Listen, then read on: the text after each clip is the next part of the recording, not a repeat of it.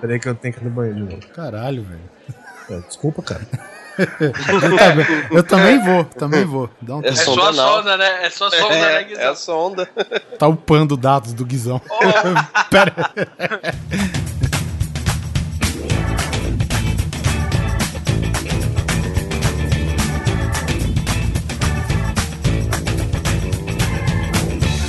Grande Coisa. Um podcast que é bom, mas que também não é lá grande coisa.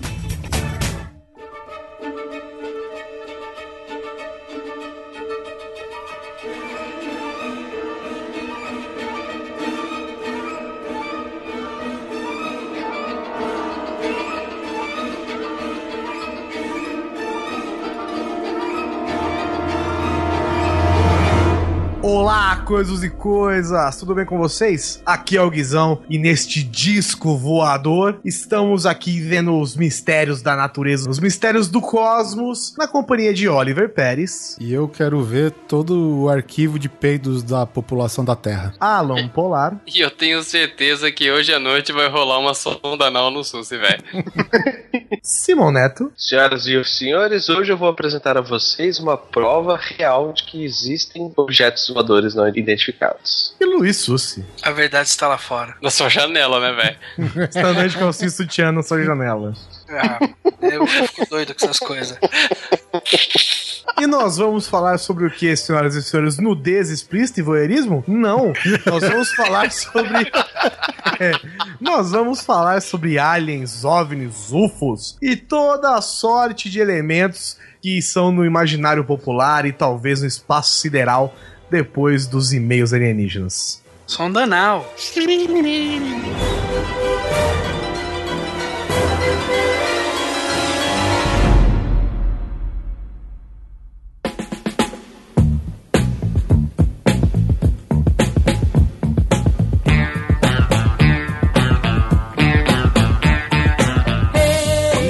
leitura de e-mail, comigo aqui comendo Alan Polar. Vai pipoca aí? E do outro lado da linha, do lado escuro, o Guizão. Minha intenção é ruim, vazio o lugar, eu tô em cima, eu tô afim. Um, dois pra tirar, eu sou bem pior do que você tá vendo. Preta aqui não tem dó, é 100% veneno, Oliver Pérez. Olha, nas masmorras do Grande Coisa estamos com o Polar desta vez. Pois Estou é. lisonjeado por fazer parte dessa leitura. Muito tempo que eu não era convidado. E ter os seus ouvidos massageados, né?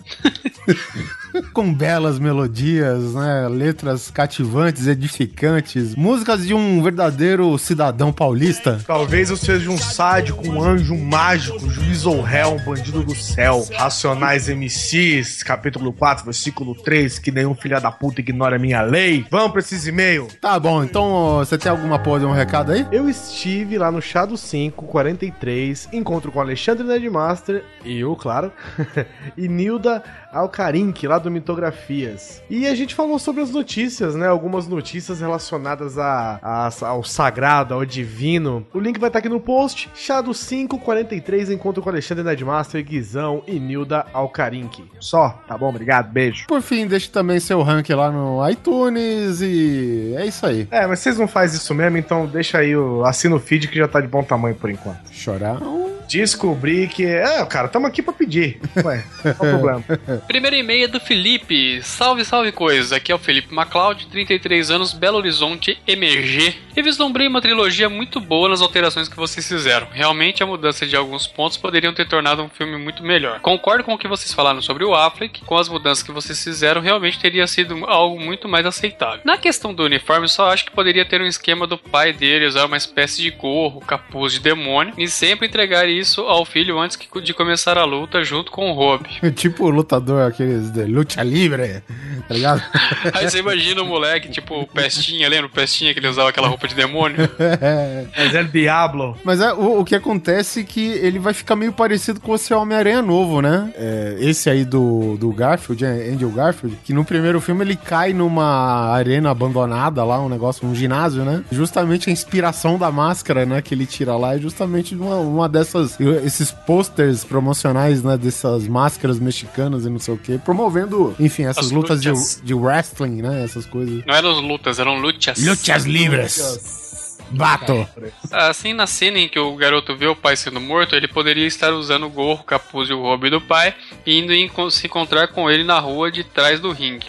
Fazendo o link com a parte em que ele invade o bar e luta com a galera, ele estaria com o hobby de, de luta do pai usando o gorro cobrindo os olhos, fazendo os mafiosos terem um flashback antes de morrer. Isso é legal, né? O cara tá. O Felipe, no caso, ele tá fazendo tipo um brainstorm junto com a gente, né? É o bacana do, do lance todo do cara dar o feedback, né? Porque não só nossas ideias estão valendo, como as, as que o pessoal manda. Não, eu ia falar isso do gorro, porque lutador não usa, né, cara? Não lutador tem gorro. É lutador de boxe, né? Não tem essa É, tradição, não é né? luteador. O cara tem aquele. Na verdade, os, os hobbies de lutadores quase não tem gorro, inclusive, né? A gente colocou um gorro porque é mais legal, né? Sim, esteticamente falando. Ah. E no mais é isso, valeu pelo cast, excelente como sempre, e faça uma reforma no Indiana Jones e o Reino da Caveira de Cristal, se é que é possível. Não, sugestão boa, viu, cara? Eu gostei. Indiana Jones e o Reino da Caralho de Cristal. É. Só uma pergunta, por acaso é Fox de novo? Não, não, é Paramount, porque inclusive tem a montagem da montanha sempre no, no começo dos filmes. O Felipe MacLeod também mandou um desenho que ele fez, nossa primeira ilustração, vejam vocês, de algum ouvinte que ele fez um desenho da cena do Demolidor invadindo o bar, né, e quebrando a caixa de energia do lado da porta, ficou maneiríssimo. Esse desenho quebrou tudo. Eu achei fudido, porra. Legal que ele fez até aquela sapatilha de lutador, né? Muito bom. Vai ficar no post aqui. Bom, o segundo e-mail aqui é do nosso camarada Victor Hugo Mota, que participou com a gente do programa 48, é isso? Tretas do Mundo Pop. Ele não mandou e-mail, né? Ele mandou uma resenha. Mandou uma resenha. Mandou uma tese. Bíblia. É, a gente vai dar uma resumida aqui. Ele é, mandou aqui uns contrapontos e pontos, né, que ele concordou ou não. Todos os seus contrapontos têm um contra-contraponto aqui, sabia? É, na, na verdade que ele fala a respeito da, da decisão do Guizão de tirar os poderes e tal, né? E como, como no final das contas ficou com poderes e tudo mais, né? Vamos agilizar um pouco aqui. Ele fala, por exemplo, aqui da relação pai e filho, que é muito importante, né? A relação do, do pai, né? O Jack Murdock com o Matt, mas ele ter sido ensinado pelo próprio pai a lutar, meio que vai contra o que o próprio personagem prega, de não incentivar a violência. o pai dele é lutador de boxe. Boxe é uma arte marcial. Eu não sei, se- eu não sei se você já praticou arte marcial, mas a última parte da arte marcial é dar porrada nas pessoas. Primeiro você aprende respeito, tolerância, paciência, foco, conhecimento, essas coisas assim. Foco, força e fé. É. Beijo pro recalque, né?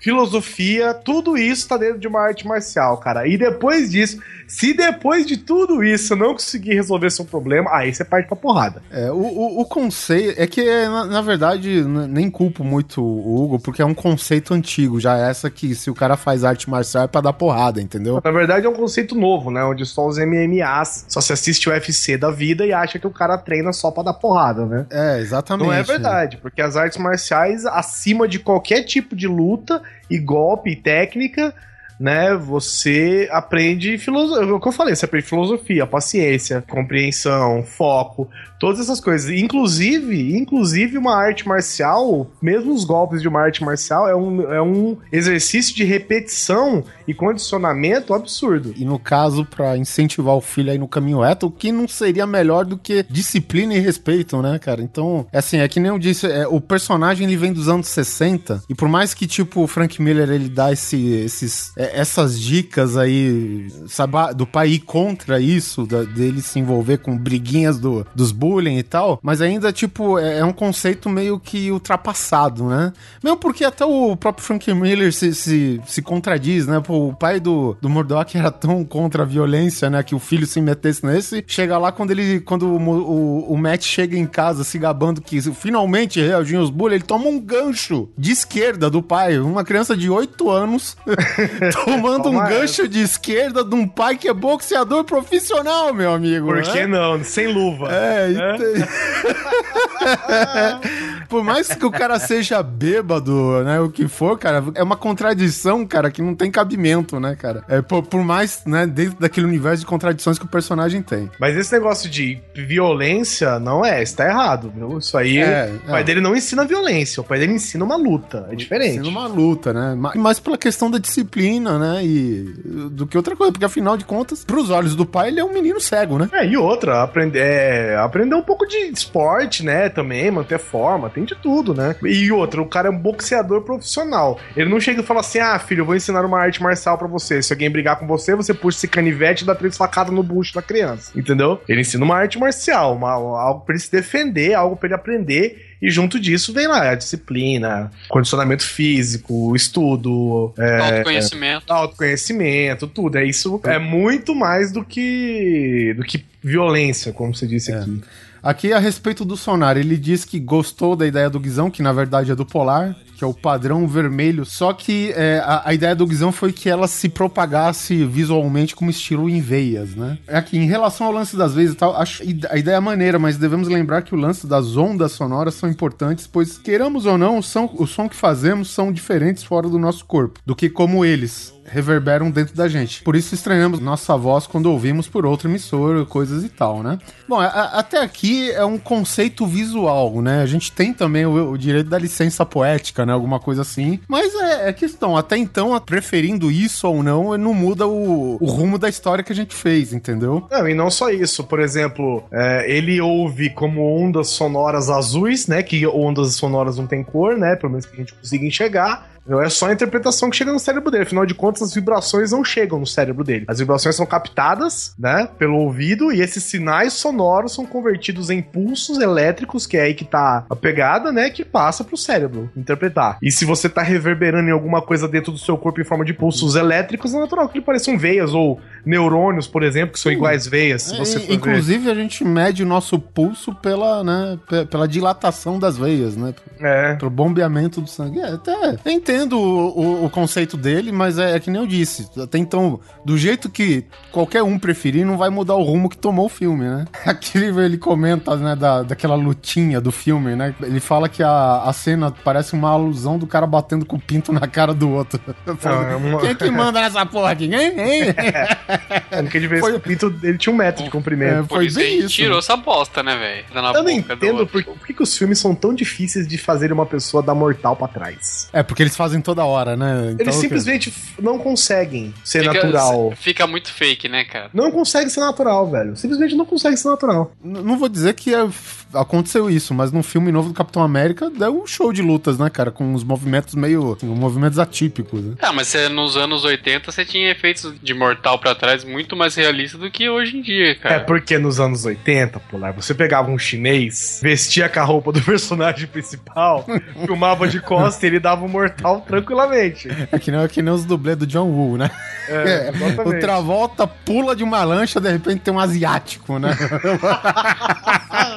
Chinês de um metro e meio, né, velho? Ai, caraca, muito bom. Bom, continuando aqui, sobre a morte do Fallon, né, ou manipulador, ou arranjador, seja lá qual seja a sua versão preferida da tradução desse personagem, é, ele achou ótimo morrer de susto, né, mesmo porque é, é uma parada até original dos quadrinhos, né, e também tem o fato de usar o teor da vingança num cara que prega a justiça e fazê-lo entrar em contradição com os votos da advocacia, né, quando ele age de noite por fora da lei e tal, né. É, isso aí é mais ou menos. Porque, primeiro, votos de justiça que ele fez quando? Quando levantou a mão na faculdade? Não, Para, quando ele, vai. quando ele pôs a mão em cima da Bíblia. É, para. né? E outra, e quem, disse, e quem disse que a vingança não é justiça pra ele? Aí, Ué. Na visão dele é, né? É, exatamente, ele tá fazendo justiça, mesmo que essa justiça seja uma vingança. Ele quer matar o cara que matou o pai dele pra ele fazendo justiça, que, que faz parte da vingança dele, entendeu? É, até que ele concordou, né? O, o que ele não concordou muito foi aquele toque final do, do Demolidor, tipo, jogar a rosa, fazer uma frase de efeito. Falou que não foi sincero com o personagem. Filho, ele ensaiou essa frase desde os 11 anos de idade. Não, não, eu, eu acho assim, né, cara? Porque a, a vingança, de novo, se a gente voltar nos quadrinhos, cara, ele vai pegando os caras que mataram o pai dele um por um nos quadrinhos, né? Isso, ele era um adolescente ainda, né? Tem um cara que ele só para de chutar o cara no chão pra bater em outro que ele achou lá. Entendeu? Então, quer dizer, no, no, no quadrinhos ele mostra a contradição através de ações, aqui a gente através de uma fala, mas não sei, também não, não dá conta. É, aqui outra coisa que ele gostou. O mercenário do Colin Farrell realmente é, não tem nem o que dizer. Tá bem, assim, o estilo do cara, apesar de estar tá caricato, né? Esse é o personagem da Marvel, não tem o que fazer. Assim, a composição do Colin Farrell meio que caiu como uma luva no personagem, né? Ele falando aqui que o, o Colin Farrell, na época, né, ele seria o possível, era considerado como o possível futuro Alpatino, né? Jesus Não, amado. não, e é verdade, e é verdade. Pra você ter ideia, Colin Farrell nesse ponto aí, ele já tava sendo escolhido pra uma porrada de filme. Ele, que ele, como que chamou Alexandre, foi feito, foi filmado antes de ele ser conhecido. E no caso, o filme deu muito sucesso em publicidade. Porque os filmes novos que ele tava gravando e estavam saindo antes, acabaram levando o nome dele, né, cara? E aí o Alexandre fez até uma certa bilheteria por conta disso. E o que que deu errado então, olha? E por, e por que, que ele era o Alpatino? Por, por que, que ele era o Alpatino? Que filme que foi? Ele é um bom ator, só que, Não, tipo, pro papel bem. ele é totalmente errado do, do Ah, Alexandre. tudo bem, mas e o que que ele fez que falaram, meu, esse cara é um novo Alpatino? Ah, ele fez aquele filme lá, o Phone Booth, lá, que o pessoal gostou bastante.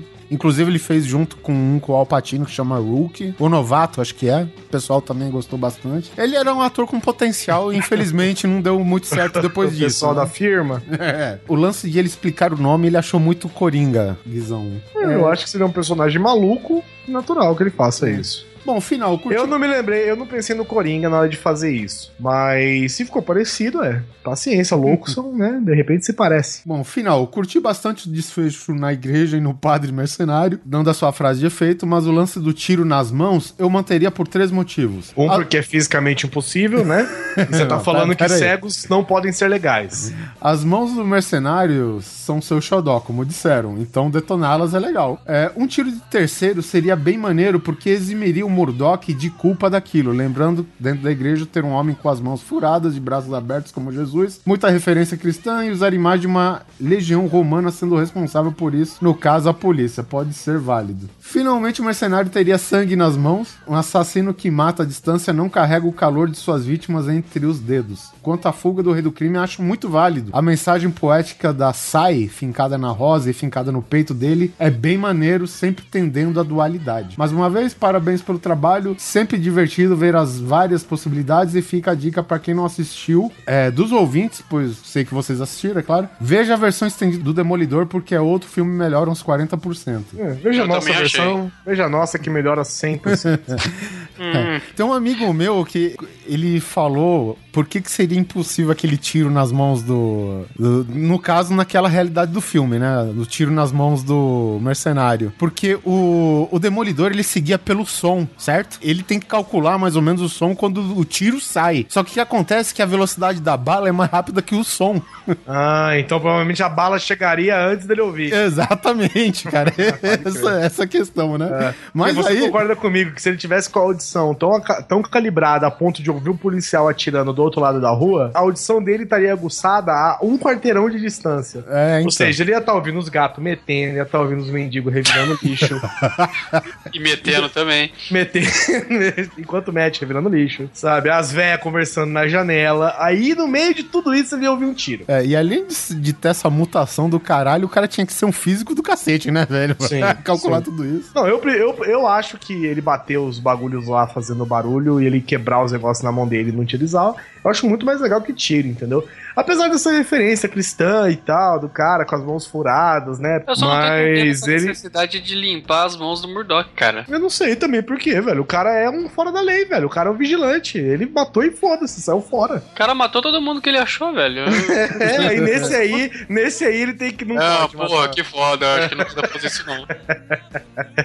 Nesse aí ele ficou com, com peso na consciência, igreja, essas coisas. Bom, valeu pelo e-mail aí, Vitor. Até a próxima aí. Próximo e-mail é do Wellington Brasil. Olá, coisa, sou o calor aqui no Grande Coisa. Descobri vocês graças ao iTunes e agradeço muito ao colega de trabalho Cláudio, Ê, Cláudio, por ter me mostrado vocês. Estou fazendo a maratona de todos os podcasts. Não, faz só do nosso.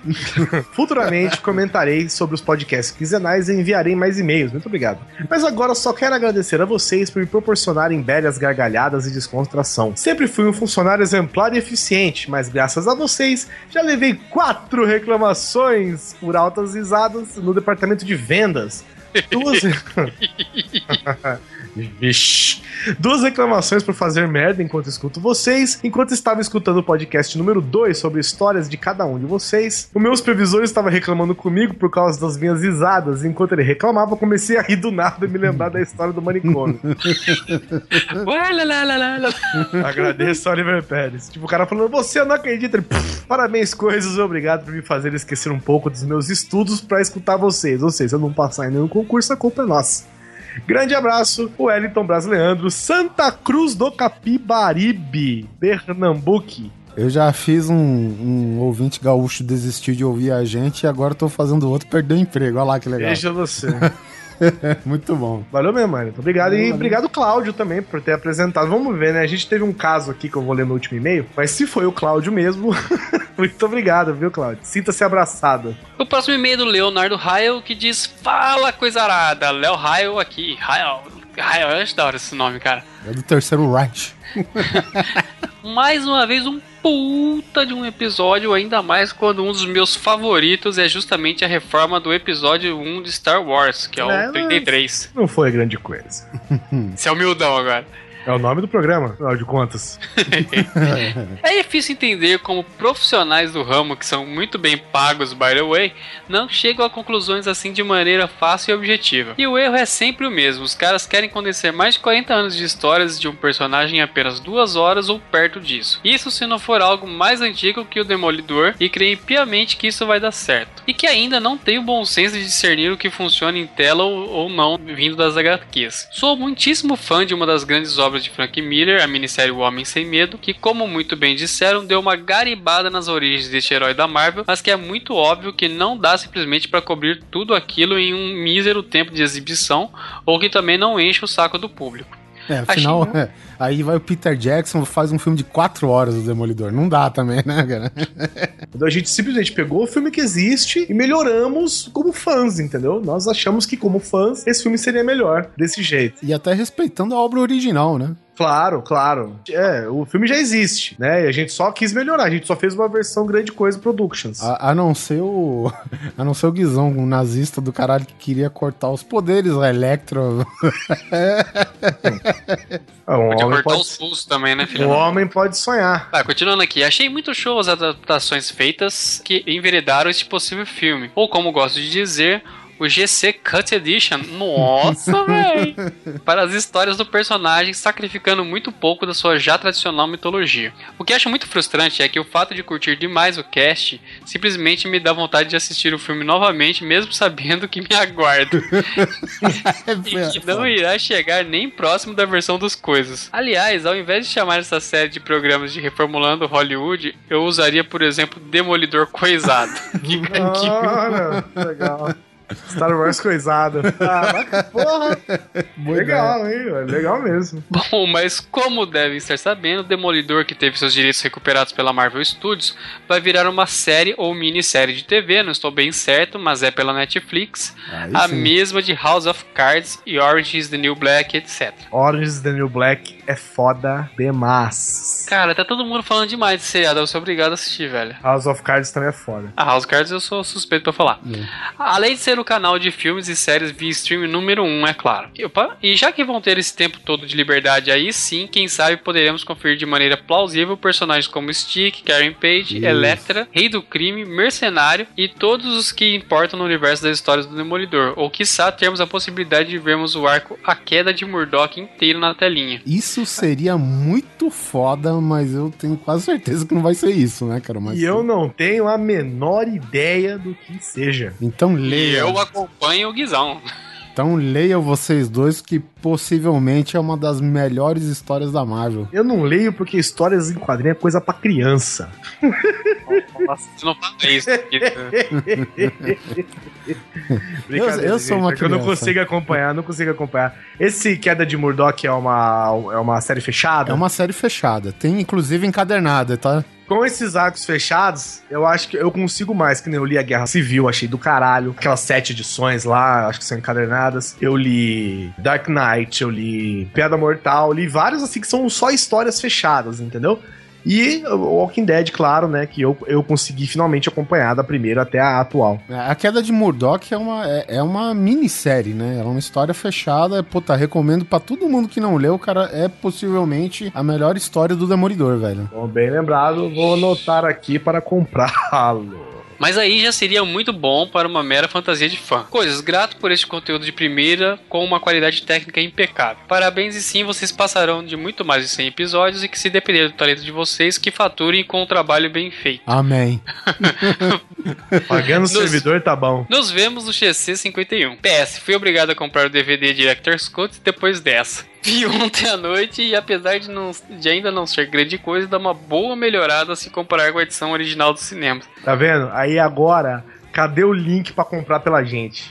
tá vendo? Cadê? O caralho desse link no rodapé. Cadê Bubox agora? Aqui. Cadê Pra seu comprar- Deus, Bubox? Cadê pra comprar o DVD aqui? Puta merda. Fica de experiência pros próximos. Obrigado, Leonardo, pelo seu e-mail. O último e-mail aqui dos recados, antes de nós irmos pelas histórias que supostamente são de alienígenas, é o e-mail do Rafael Pereira, o vulgo Malaca, 31 anos, arquiteto de software, Goiânia, Goioba. Eu, sempre leio Goiânia, go! Olha o Inception que rolou. Estou aqui mandando esse e-mail para relatar uma presepada do meu amigo Vinícius Badona. Sim, é o policial do barulho da leitura de recados passados. Vocês lembram? Ai, o cara cara. que tinha o apelido de Gardenal. Sim. Você imagina essa turma, Malaca, Gardenal. Parece a, minha, parece a minha escola. Sabe o que eu acho foda? Parece a minha escola, porque escola pública é assim, né? Escola particular, as pessoas só se chamam pelo sobrenome. Enquanto nas escolas particulares eu vi os, os caras falando, tipo, ah, ah, tava eu, Gouveia, o Francisquini e o Materazzi. Enquanto na escola pública, ó, tava eu, o Zóio Careco Beiço. Tizinho, o Marromeno. Você sabe que eu já passei por essa, né, Guizão? Eu passei um breve momento estudando na Escola Pan-Americana de Artes. E aí teve uma época que os, os fulaninhos se conversavam, ah, por que, que você não veio na última aula? Ah, eu estava curtindo minhas férias em Paris. E você? Ah, eu estava na minha casa de praia lá em Malibu, sei lá, bababá. E você, Oliver, por que não veio? Ah, o busão entrou em greve, tá ligado? Tá vendo? Morte à escola particular. Olha o que rolou. Na verdade, ele- porque o Badona ele disse que foi o Rafael Pereira que indicou o grande coisa pra ele, né? E ele conheceu a gente através dele. Na verdade, eu nem conhecia o podcast de vocês. No entanto, Olha só que história. recebi pelo WhatsApp do meu parceiro Badona dizendo que o e-mail dele foi lido no programa 50 e havia sido indicação minha. O cara foi coagido por um policial. Ele se confundiu, pois indiquei outro podcast a ele um tempo atrás. Por curiosidade, vim aqui ouvir as pataquadas por vocês ditas e adivinhem só. Eu sou mais um novo ouvinte do Grande Coisa. Vocês são bem engraçados e bem espontâneos, com o estilo de conteúdo que um ouvinte panzé como eu gosta de ouvir. Obrigado ao meu brother Badona pela indicação. Meu Deus, o que está acontecendo? a vocês pela gentileza de terem sido tão amigáveis ao transmitir os agradecimentos a mim, que na verdade devem ser dirigidos ao camarada da farda militar. Grande abraço, atenciosamente, a Rafael Malaca Pereira, um ouvinte novo que indicou um ouvinte antigo pra ouvir. E me confundi, já perdi. Até eles se confundiram, né, velho? Veja isso, que loucura, cara. O cara mandou um e-mail pra gente contando os casos dele, dizendo que o Rafael que, que indicou. Ele avisa o Rafael: Olha, Rafael, eles leram meu e-mail lá. Eu falei que foi indicação sua. O cara, what, nigga? Aí ele continua, entra pra ver, ouve e agradece o amigo que indicou. Meu Deus do céu, gente. Muito bom, velho. Muito bom, velho. Parabéns aos dois e muito obrigado, Rafael e Vinícius, cara. Obrigado pela indicação mútua entre vocês aqui pela grande coisa. Espalhe a palavra. Bom, depois de, de altas confusões, vamos nós para um tema mais sério, misterioso, quiçá invasivo. Supostamente invasivo. Muito bem, só digo uma coisa, gente. Ele está lá atrás. It's in the behind.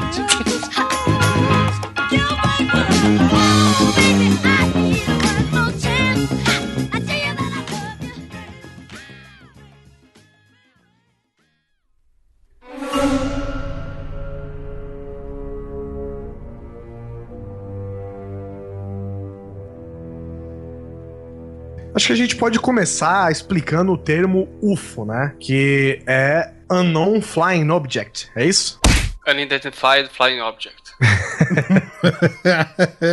É isso aí. E ele foi cunhado na Força Aérea Americana pelo Edward J. Ruppelt, que era líder do projeto Blue Book, o caso Roswell. Segundo ele, o termo popular disco voador era mal aplicado, visto que, que não era necessariamente um disco, né? Eram vários objetos diferentes, alguns com formato de pênis de borracha, outros com formato de catraca eletrônica, entre outras coisas. Charuto. Então ele achou charutos, inclusive, e ele achava que não, não condizia, né? O termo disco voador.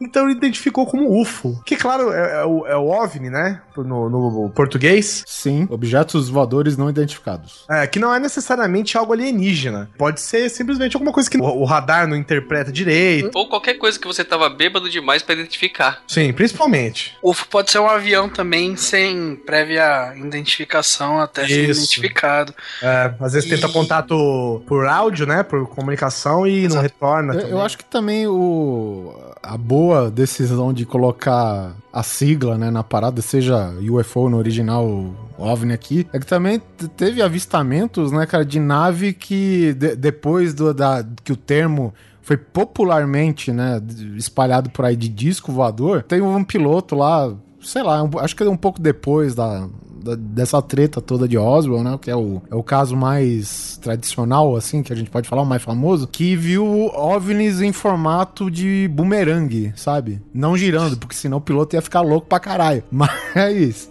e aí, né, com esse formato diferente, acho que vendo, né, esses vários formatos que nem foi falado aí, foi, te- teve a necessidade dessa sigla implementada, né? Ainda e é usada oficialmente, né? Não é? Quando você tem um objeto não identificado mesmo, utiliza-se como UFO, não é? Eu acho assim, é que nem a gente falou, cara. Qualquer coisa que por alguma razão a gente não consiga identificar e esteja voando, entra na, na definição, né? E aí vai ser estudado se continua no termo ou não. Simão tá andando de moto, bate e voa. Até o Simão cair no chão, ele é um UFO. Quando ele cai no chão, ele é só um pedaço de carne rolando.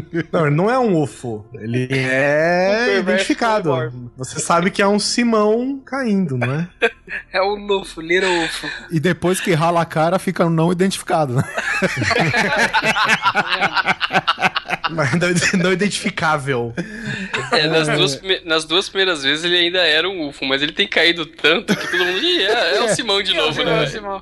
É claro que tem que tem vários tipos de UFO, e tal, mas a gente vai se linkar aqui aos relatos que tendem a ser relatos alienígenas, né? É, Ou de, então, de é contatos extraterrenos. É legal a gente já começar a pensar, né, tipo, que pra que vertente que nós queremos meio que pensar, se a gente vai ficar na pura ciência terrena limitada ou se a gente vai ter asas da- pra liberdade. Não, cara, eu, eu- acho que é o seguinte: a gente vai falar aqui, a princípio, de alguns fatos, os mais conhecidos, pelo menos, seja em território nacional ou não, mas que ninguém se apegue que, puta, tem alguém, meu Deus, que crente aqui, que é verdade, ou que, que tudo que a gente tá falando não passa de uma grande bobagem. Vai ter os dois pontos de vista, foda-se. E a gente vai falar do, do belo jeito do grande coisa de ser. Exato. É, e se tiver algum, se alguém tiver de repente alguma solução plausível, é que fale. Ou, ok.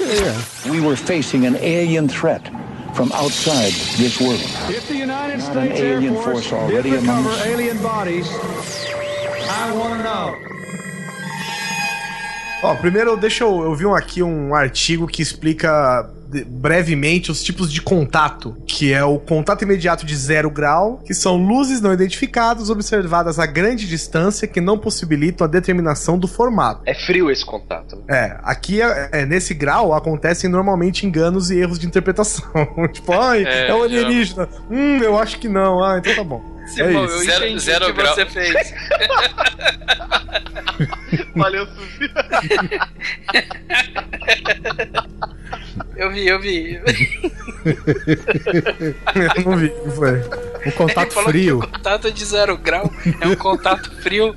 ah, entendi. Pô, não vai esquentar, é um não vai esquentar gelado, muito né? mais que isso, né? contato de primeiro grau é o objeto observado a curta distância e que ficam evidentes detalhes físicos e ruídos. É, contato imediato de segundo grau acontece quando o UFO interfere no meio ambiente. É, po- po- pousa e queima o solo, dá rasante sobre copa de árvore, interrompe o funcionamento de máquinas e energia elétrica. É o neto. Olha, dá rasante, impede o funcionamento de máquinas, com certeza é o Neto, velho. E o Neto não queima o solo, ele se queima no solo. que é o. é, Eu acho que é o caso que trata a maioria dos filmes, né? Contatos imediatos de terceiro grau, que é a observação de tripulantes dentro ou fora da nave sem que haja comunicação. Dando tchauzinho da janelinha, né? Que fica só encarando, só a parte divertida que é encarar alienígenas, né?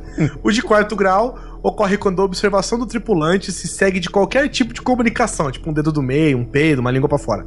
Seja psíquica, física ou por meio de aparelhos ou, ou gestos. Aí termina com o contato imediato de quinto grau, que é a hora que você namora, dá beijo, leva pro cinema, né? Que ocorre quando há contato mais completo, quando ocorre contato físico com ou sem comunicações. Caso de- em casos de abdução, quando a pessoa tem contato com o interior da nave, convidado ou não. E ele com o seu interior. É, aí você já tá Eu- dentro eu- e a balada eu- come, né, velho? Eu acho legal que os caras deixam, né, com o interior da nave, convidado ou não.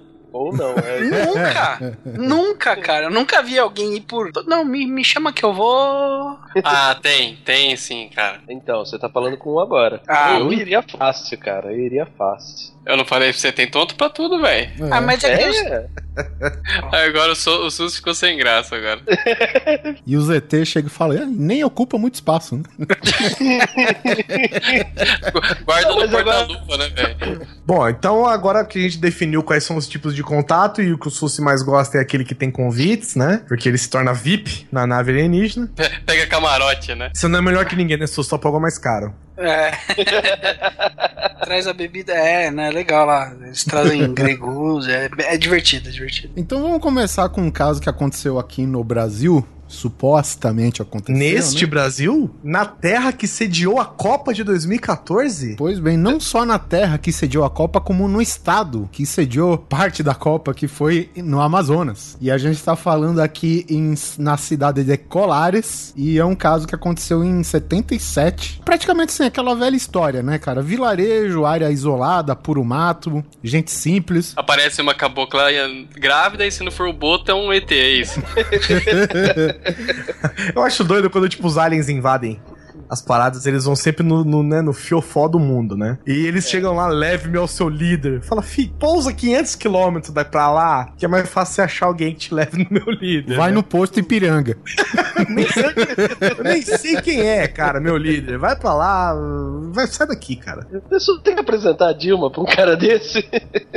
Capaz deles baterem nas costas um do outro e falar, "Ah, eu tô voltando pra casa em breve. É, vamos, vamos dizer assim, né? Que se o que a gente vai relatar agora realmente aconteceu, eu acho que faz até sentido você fazer num lugar isolado que num lugar tipo São Paulo, Rio, sei lá, Brasília, que é muito habitado e tal, né, cara? Mas você sabe por que que não é, né, nessas cidades grandes? O mesmo motivo que helicóptero tem que voar um pouco mais alto, os edifícios atrapalham a manobra da- da- das naves. é, bom, esse é o nosso jeito limitado de pensar. Eu particularmente tenho um puta medo de, de ser abduzido, um medo real. Tanto que eu já até tentei procurar hipnose pra me tratar disso. Porque... Você usa bota com chumbo, né? Pra ver se não levanta. Que- é, porque quiroprata de cérebro não fez nada. Uma coisa que me deixava confortável era isso, cara.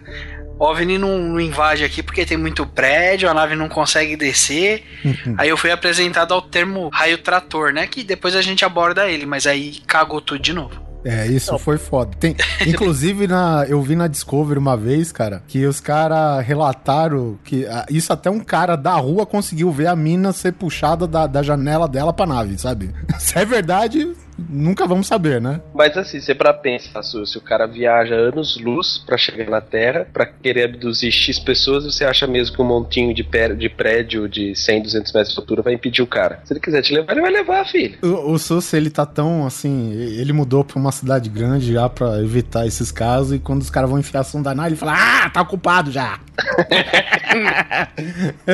Ah, cara, que delícia. Bom, enfim, voltando para a cidade lá de Colares, nossa pequena cidadela, lá bem dentro, bem dentro não, né? Bem, acho que talvez na, na borda do Amazonas, cara. No c... da Amazônia. É. E aconteceu um caso que aterrorizou muita gente lá e, tipo, se estendeu, acho que por quase quatro meses, cara, sabe? Tudo começou com uma luz no céu. Em seguida, uma série de ataques a pessoas. Depois, o pânico tomou conta de uma região inteira e a população se armou para combater os seres extraterrestres. fatos reais ou um delírio coletivo. Na dúvida, militares da aeronáutica foram convocados para investigar a presença desses objetos voadores não identificados. Durante quatro meses, foi realizada a mais importante e sigilosa investigação feita até hoje no Brasil. A chamada Operação Prato. Foi um negócio meio tensa a parada, né? Primeiro porque a gente tem aquele lance que, tipo, um lugar meio ermo, meio remoto, sempre é habitado por pessoas simples, né? Longe de tudo que a gente conhece hoje da nossa linda civilização urbana, né? E se fugitivos da polícia. É, também.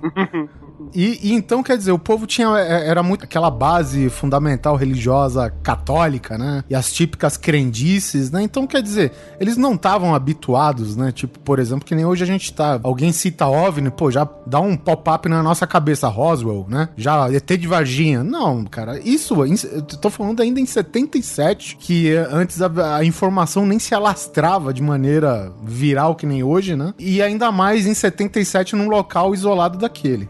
Oliver, você nasceu em 77? Sim, senhor. Ah, então já temos uma evidência. É, mas Amazonas eu só fui agora. Voltou agora.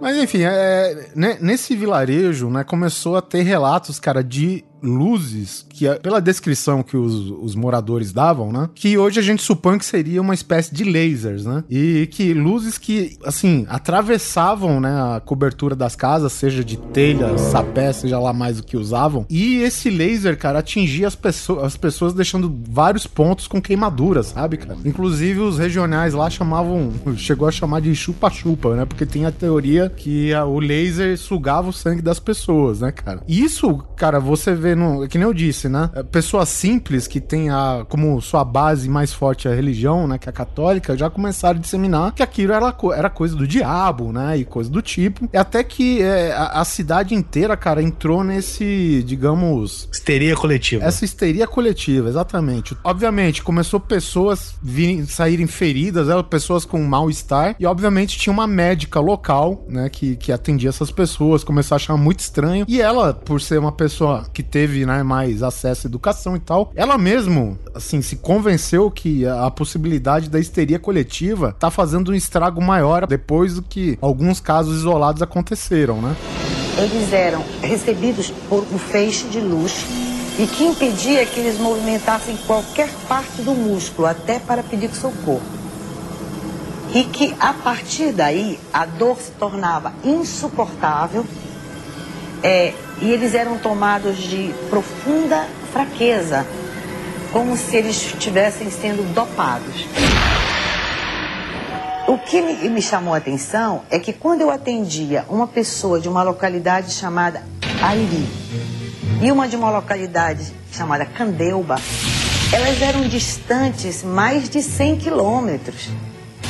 E as pessoas me contavam a mesma história, sem se conhecerem, é, sem nunca terem se falado, e me- na mesma noite e nos mesmos horários ou até em horários diferentes. Só que isso, cara, começou assim se agigantar de tal forma, cara, que chamou a atenção do exército. Que foi aí quando é, teve uma pequena unidade do exército que foi pra cidade de Colares, sob o comando lá do capitão é, Soares Nogueira de Holanda, né? A princípio, é, com os relatos, né, pelo que eles divulgaram, é que eles estavam indo atrás, talvez, de forças comunistas escondidas lá na Amazonas. Já devido à fronteira e, e, e toda aquela coisa de, de pessoal, né, se infiltrar lá, não era nenhuma novidade, cara. Mas o curioso foi que, pra uma missão dessa, o cara dá o nome de Operação Prato. Ou seja, pô, cagou tudo, né, velho? E, e é um negócio que era divulgado pras massas, até pelo, pelo que se dá a entender, né? Tipo, ah, nós vamos investigar a presença de comunistas. Ah, que é operação, operação disco voador invadindo uma cidade. Mas, mas qual que é a- essa operação? Ela foi quem, pelo exército? Foi dado esse nome? Na, na verdade, pra você ter ideia, essa unidade, ela começou a documentar casos, né? Porque não era só dessa luz aí que, que atingia as pessoas. O pessoal via muito também formas luminosas voando, dando ra- rasante e tal. Mas você, eu, eu acho que eu entendi o que o Sus quer dizer. Você queria que fosse a Polícia Federal, né, Sus? Sempre. Não, cara, eu tenho certeza que o cara que deu o nome dessa porra, ele saiu do exército e fundou a Polícia Federal. É certeza, é certeza. Operação Sete Anões, Operação Três. Porquinhos. né? É. Muito foda. Agora eles vieram soprar a casa dos terráqueos, né? É. Bom, enfim, cara, e, e aí, na verdade, parecia-se o que deu a entender que era uma equipe mais formada pra documentar o que realmente estava acontecendo. Porque a parada toda tava tomando algumas proporções meio assustadoras, né? E a primeira pessoa que eles abordaram foi justamente a médica. Né, que, que atende lá no posto de saúde e tal. E que é justamente eles que, queriam convencer já a médica de que realmente a teoria da, da histeria coletiva estava certa, que era definitivamente isso. Pô, os caras estão aqui há um dia, sei lá quanto tempo. Os caras não estão passando por meses de terror que nem tá toda a população. A médica pensa, pô, o cara vai me vem com essa? Com certeza o cara não veio aqui pra resolver o problema. Veio pra acobertar, colocar uns panos quentes na situação, cara. Só que a, a parada tava muito sinistra, cara. Era toda noite e muita gente, até que começou a ter mortes, cara. Se eu não me engano, teve duas mulheres aí vítimas dessa desse laser, o luz que vinha do céu, cara, e que tinha vários pontos de queimadura no peito, cara, sabe? Uma, uma coisa que eu acho que é válido falar, em todos esses casos, por mais reportado que seja e tudo mais, se não tem prova concreta, uma coisa que pode acontecer também é histeria coletiva, né, cara? É, mas é porque se você parar pra ver todos esses casos, ah, foi documentado, foi analisado, foi pesquisado, tem provas, a gente tá sempre preso na questão material, porque é assim que a gente vive, a gente vive de provas e de observações, etc. Por isso que esses são casos que ficaram famosos justamente por supostamente dar provas. Mas se você parar pra pensar em N outros casos que você não tem absolutamente forma nenhuma de se provar nada do que está sendo dito, claro, porque tem muitas pessoas que estão agindo de má índole, que querem inventar moda e tal, né? Mas é, quem garante, por exemplo, que uma pessoa que realmente conta, faz um relato inteiro, mas não tem como provar que não é real? Pode acontecer mesmo. Então essa, essa é a limitação nossa. A gente está sempre limitado a ter algo concreto, né? O que se destaca nesses casos. Aí o que, que aconteceu, cara? A investigação, por conta do exército, terminou nesse período de quatro meses. Eu acho que, obviamente, não teve nenhum relato conclusivo, como já era de se esperar, né? Simplesmente parou. Ou, né, no, no relatório 1 não teve nenhum dado conclusivo, né? No Sim. relatório 2 a gente não sabe. Sim. Esse, na época, capitão, o pessoal costuma chamar de Capitão Holanda, né? O Holanda Lima, que o nome dele é mais. É, é, é Iraingue Bolivar Holanda Lima. Mas o cara, como todo bom, é, digamos, toda boa testemunha, uma hora tinha que abrir o bico. E em 97, cara, ele começou a, a relatar tudo que, o que, que se passou na Operação Prato, né? Pra uma equipe de ufólogos, né, cara? E isso que pouco tempo depois, isso daí lá em 97, é isso dois meses depois da entrevista que ele deu, né, cara? Ele encontraram ele morto na casa dele, né? Supostamente, pelo que deu a entender, é- era um suicídio, né? Se, se enforcou. Eu vi um documentário, cara, mas assim, eu não botei muita fé, porque na, na encenação que fizeram, né? Porque sempre tem aquela novelização, né? Das coisas, né? Você pode chamar de dramatização. Dramatização, Né? Porque você exatamente. acrescenta drama Aham. ao negócio. O cara se enforcou na cabeceira da cama, cara. Oxi. Ele amarrou na- numa parte alta da, da cabeceira da, da, da cama. Ele vinha sofrendo um processo depressivo que periodicamente se estabelecia de maneira mais acentuada há muitos anos. Pode todo mundo dizer que Holanda praticou um suicídio. Eu não vou acreditar em suicídio de jeito nenhum. E acredito que, por um motivo qualquer, acontece algo com as pessoas que vão além dos seus conhecimentos. Ou falam algo de que não estão autorizados a falar. Eu falei, pô, isso daí só mata o neto se ele quiser, né? Filho da puta. É que, na verdade, não mostraram as 16 facadas que ele se deu nas costas, né? Né? E a história ficou com esse meio, esse ponto final meio alusivo, né, cara? E assim, o- esse capitão com o tempo, né, que ele se aposentou e tal, ele começou a contar umas histórias também, aí a gente já não sabe se ele tá enfei- enfeitando ou se ele ficou também meio perturbado, né, porque nunca se sabe, que ele chegou a ter um contato, esse de quarto grau, que foi exatamente, né, isso que o Guizão falou que ele simplesmente acordou lá em Colares, tinha um dos seres dentro do quarto, né? E falando que não ia machucar ninguém. Isso depois de aterrorizar a cidade. Soltar laser pra caralho, tirar no peito do outro. Matei matar duas senhoras. foi- Não, É. cara, você sabe, Matei dois, mas foi sem querer, viu? você sabe o que, que o cara falou pra ele? Eu vim em paz. Apenas que busquem comercimento.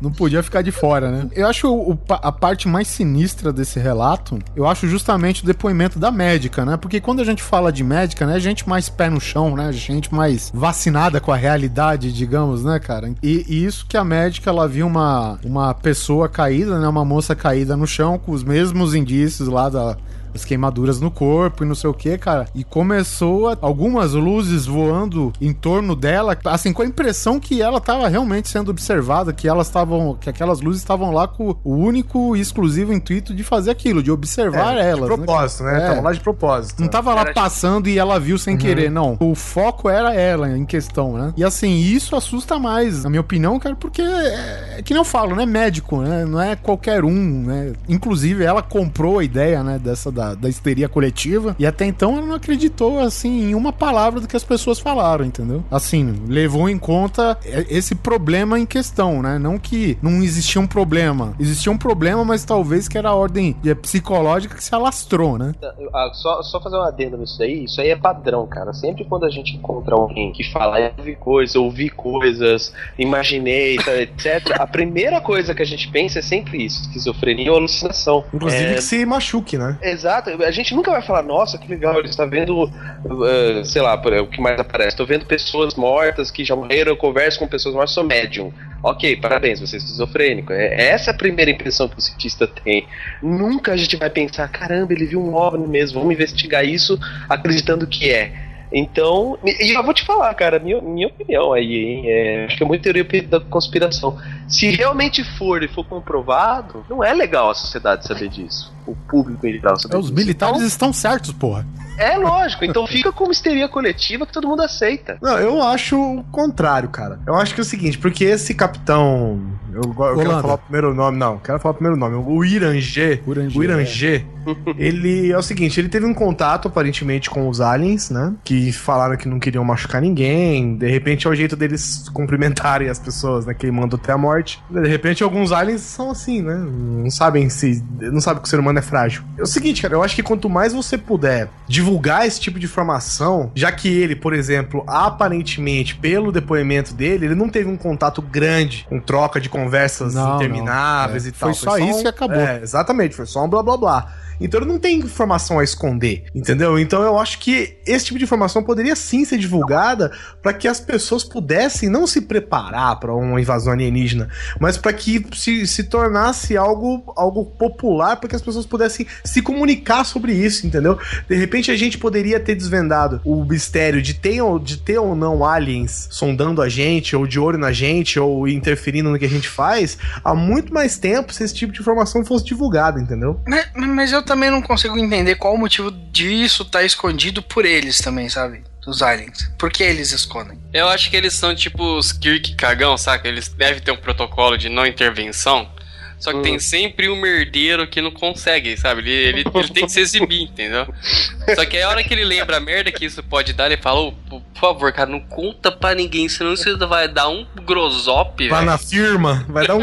Ah, vai fuder tudo aqui na firma. Nego, nego, vai me, nego vai me tirar dessa rota, eu tô fudido, filho. Eu vou ter que mudar as crianças de- de creche. Mas assim, você pensando bem, a não ser por aquelas, né, aquelas teorias de conspiração que é, os militares querem se aproveitar, né, do poderio bélico dos alienígenas, bababá, bababá.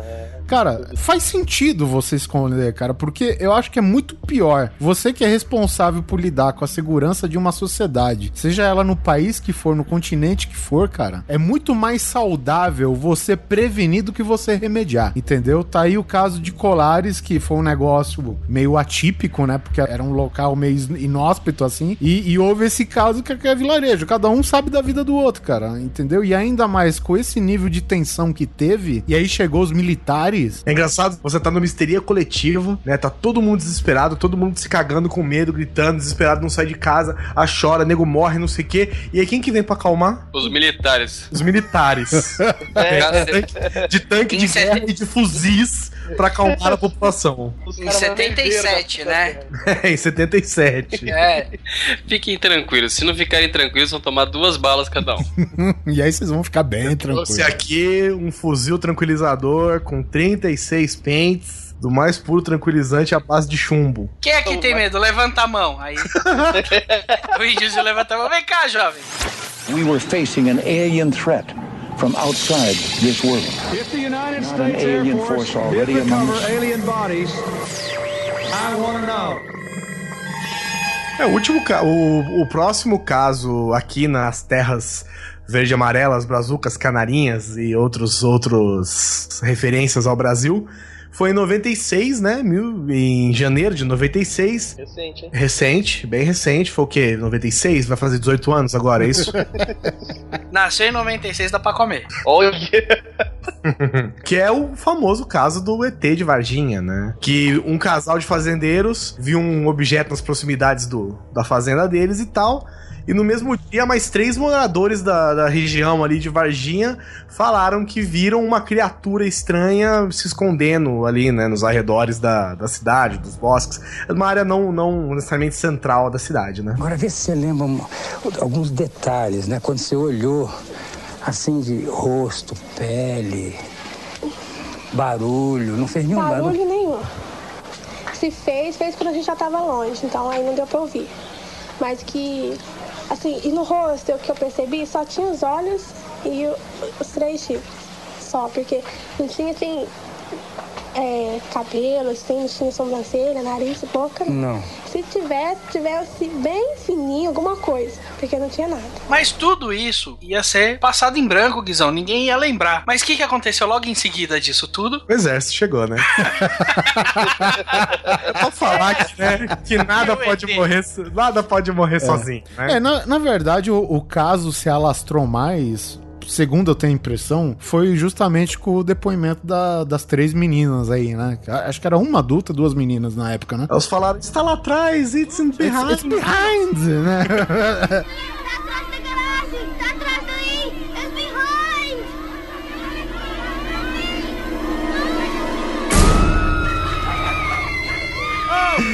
Nada mais justo do que você ser um poliglota aterrorizado, né, velho? Ah, E aí o caso ficou mais famoso com, né, com- assim, com o relato dessas meninas que falaram que estavam andando, voltando, sei lá, do trabalho, e de repente é, elas vê, acho que no, no final da tarde, né? Elas vê uma criatura ajoelhada, né, num canto, no muro lá no, no meio do mato e. Rezando, né? Temendo pela vida. Agachado comendo mim.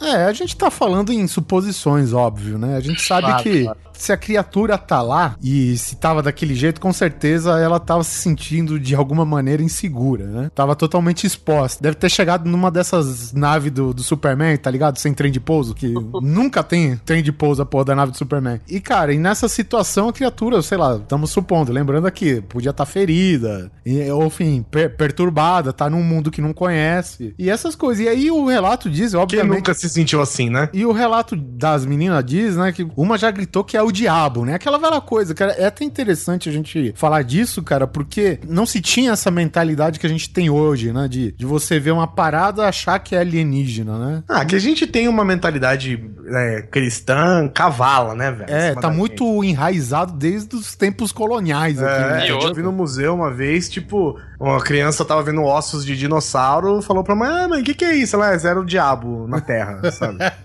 E isso em Meu Minas Deus. Gerais você pode eh, multiplicar por dois, que eles têm uma raiz religiosa muito forte. Eu, eu não sei se vale a pena acreditar ou desacreditar na história de Varginha. Mas uma coisa que foi muito foda é que teve toda essa mobilização das meninas, o exército chegou, caminhões do exército saíram de Varginha É muito carregados. cavalo, cara, isso daí, cara. O, o exército, ele não chegou. Ele invadiu, velho, sabe?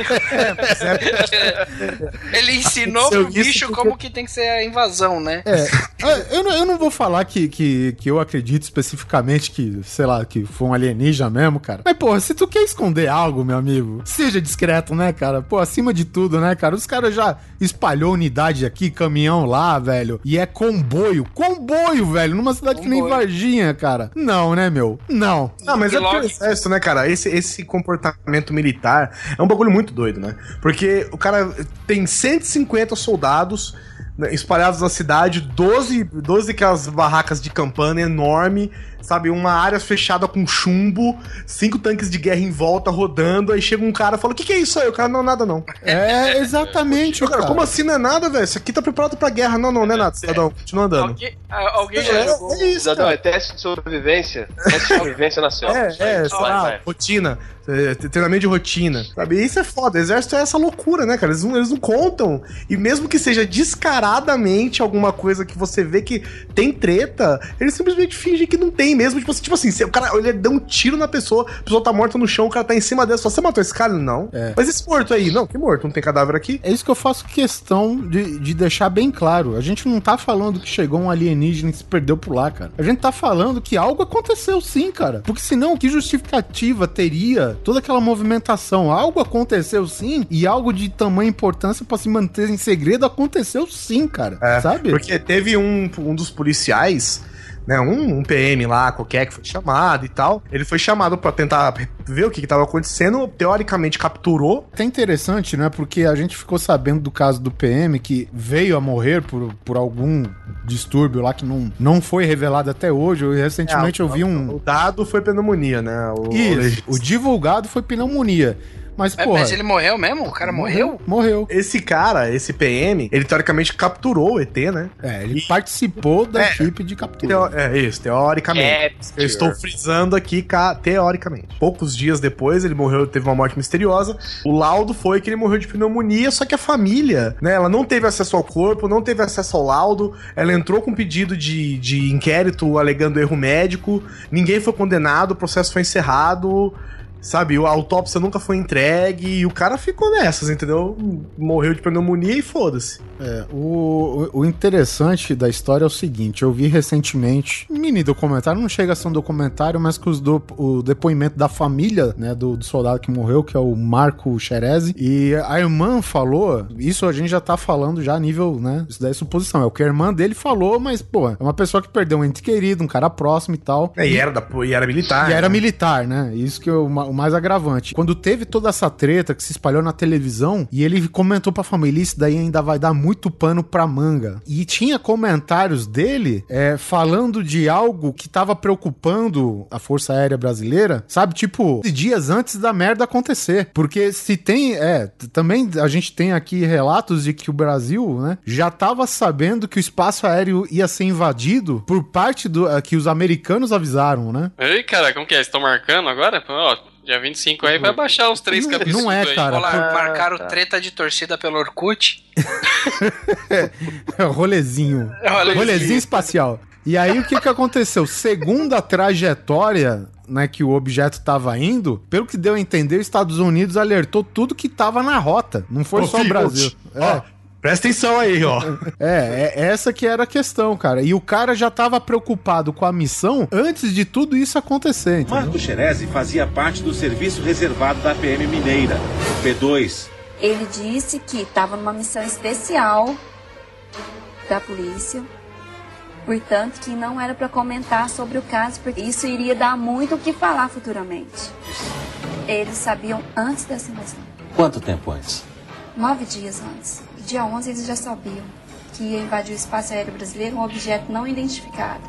Queria cair na região de Minas Gerais, só que não sabia o local exato onde iria cair. Porque o caso é estranho, porque não foi aquela coisa, por exemplo, em Colares, né? Que chegou um, uma, uma tropa e tal, é pra averiguar, não sei o que. Os caras já chegaram, velho, prontos pra guerra, né? Chegou uma, uma galera mesmo, uma, é, o exército, sei lá, completo de Minas Gerais. É, aqueles caminhão de carregar negada, é, tá ligado? Isso, de uma vez, né, cara? Veio de uma vez, tipo, já, né, no que nos relatos diz que eles já estavam esperando isso acontecer, né? Chegava caminhão basculante para despejar milico lá em Varginha, velho. É, mas também, se, se você parar. E queijo é foda, velho. Mas, ó, se você parar pra pensar, vamos, vamos considerar que não exista tal coisa, tá? É, é, existe somente suposição de alienígenas. Você é, é, do exército, correto? Não seria talvez uma coisa que você faria? Manda tudo que tem porque vai que é coisa séria. Eu acho o exército meio burrão, né? Mas é, eu, eles eu não discordo. Vão... Eu discordo, eu acho que eles são completamente burrões, mas tudo bem. São boas praças, né? Mas, tipo assim, você não desloca toda a sua tropa, todo o seu contingente numa, né, num- numa suposição, né, cara? Porque você, você tem contra-informação, você tem um monte de coisa, e você, se desloca todo num lugar, você abre uma brecha na, na soberania ali que você pode fuder, né, cara, em qualquer segundo. E eles fizeram, não, não que eles fizeram isso, né? Levaram todo o exército brasileiro lá, mas era uma, uma parte grande, né, que tava lá. É, que seja 500, mil homens, pela quantidade de caminhão que tinha, pelo que foi retirado. E outra, tem também um documentário do Discovery que fala que essa porra aí foi depois enviado tudo pros Estados Unidos. Não foi na sequência? É, então, o que, o que eu me lembro de um documentário que eu vi, de algumas informações, coisas que eu li, essas besteiras assim, eles levaram o alien, né, teoricamente. Algumas pessoas, por exemplo, alguns dos animais do zoológico começaram a morrer também. E as autópsias falavam que eles tiveram, tipo, necrose no sistema digestivo. Eu nunca ouvi falar até hoje de necrose no sistema digestivo. cara. Exatamente, até porque se tem um bagulho que destrói qualquer coisa, é o sistema digestivo, né, velho? Ainda mais Exato. de, de um gorila, sei lá, de um bicho selvagem, É, né? e, e, e assim, né? O cara do zoológico, ele falou, cara, que são animais que um tava distante do outro, tipo, uma era uma anta, outra uma onça, quer dizer. Entendi. Tipo, não tinha como passar, Não né? tinha como passar, cada um comia uma coisa diferente, entendeu, cara? E, e assim, e só eles morreram daquilo. E quem comia a mesma coisa não morreu, entendeu? Uhum. Então é, é isso que também tem até alguns fatos estranhos relacionados a isso. É que eles estavam na intenção de divulgar. Caguetas. É, Não abre a boca essa. Eles, eles levaram. Eles levaram. Tinha uma cabeça de cavalo na, na casa dos. na jaula. eles viram, por exemplo, alguns relatos, né? Testemunhas do próprio hospital disseram que eles viram uma criatura pequena, marrom, uma pele meio oleosa, né? Com olhos vermelhos, protuberância na cabeça. Uma descrição básica, né? Do. De um alterofilista. Ou de um lutador de MMA que perdeu a luta. Né? Mais fácil.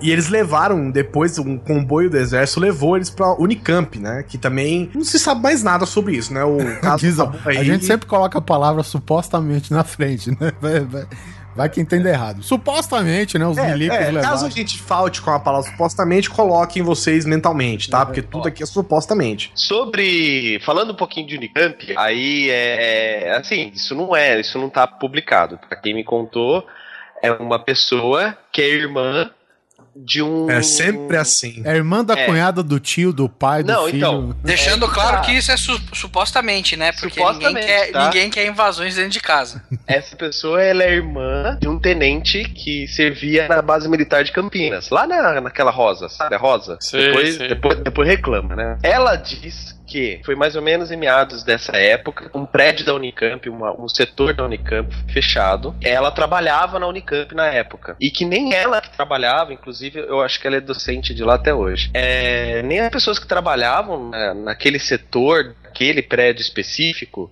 não podiam entrar mais na Unicamp. E beleza, foi fechado. E quem fechou, quem fez a limitação, foi o, o exército que foi chamado e um dos líderes ali, um dos superiores que estavam comandando aquela operação, era justamente o irmão dela, que na época era tenente, hoje ele já deve estar num grau maior. E que depois de um ou dois dias que, que as coisas foram se normalizando, esse setor da Unicamp ficou fechado por muito tempo. E ela perguntou pro irmão dela: Mas viu, e aí? Ninguém deu uma explicação, ninguém deu nada. O que, que aconteceu? Por que, que pediram pra gente evacuar? Não sei o quê.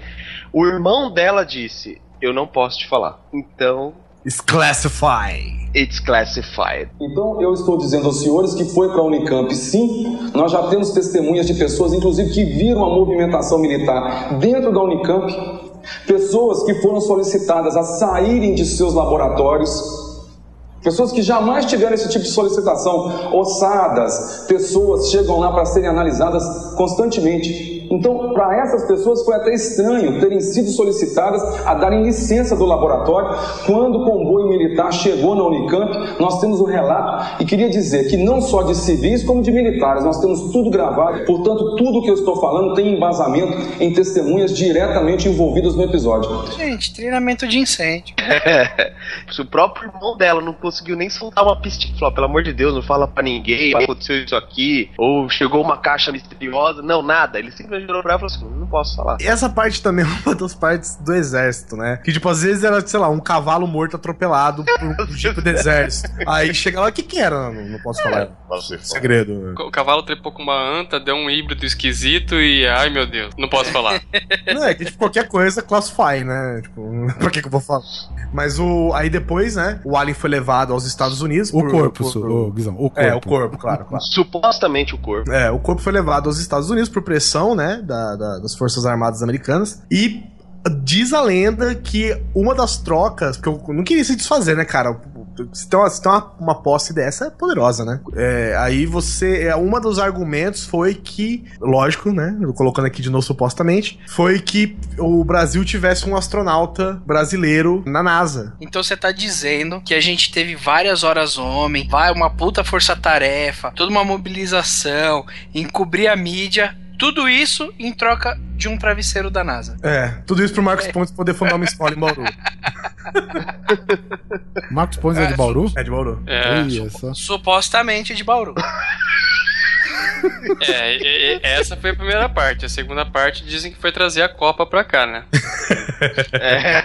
a teoria da conspiração. Mas dizem por aí que o, o fato da gente ter um astronauta brasileiro que não fez grandes coisas, mas é um marco, né, pra nação. Um astronauta brasileiro deu-se em conta dessa troca entre o ET de Varginha e o, a supo- e a suposta NASA treinar um brasileiro aeronauta, essas paradas todas, pra ser um astronauta e fazer as coisinhas de astronauta que faz no espaço. Boiar no vácuo. É, e, e até hoje, por exemplo, o caso do ET de Varginha é um caso de altíssima relevância pra quem é entusiasta, né, de UFO, essas coisas assim, né? Mundialmente É, até, né?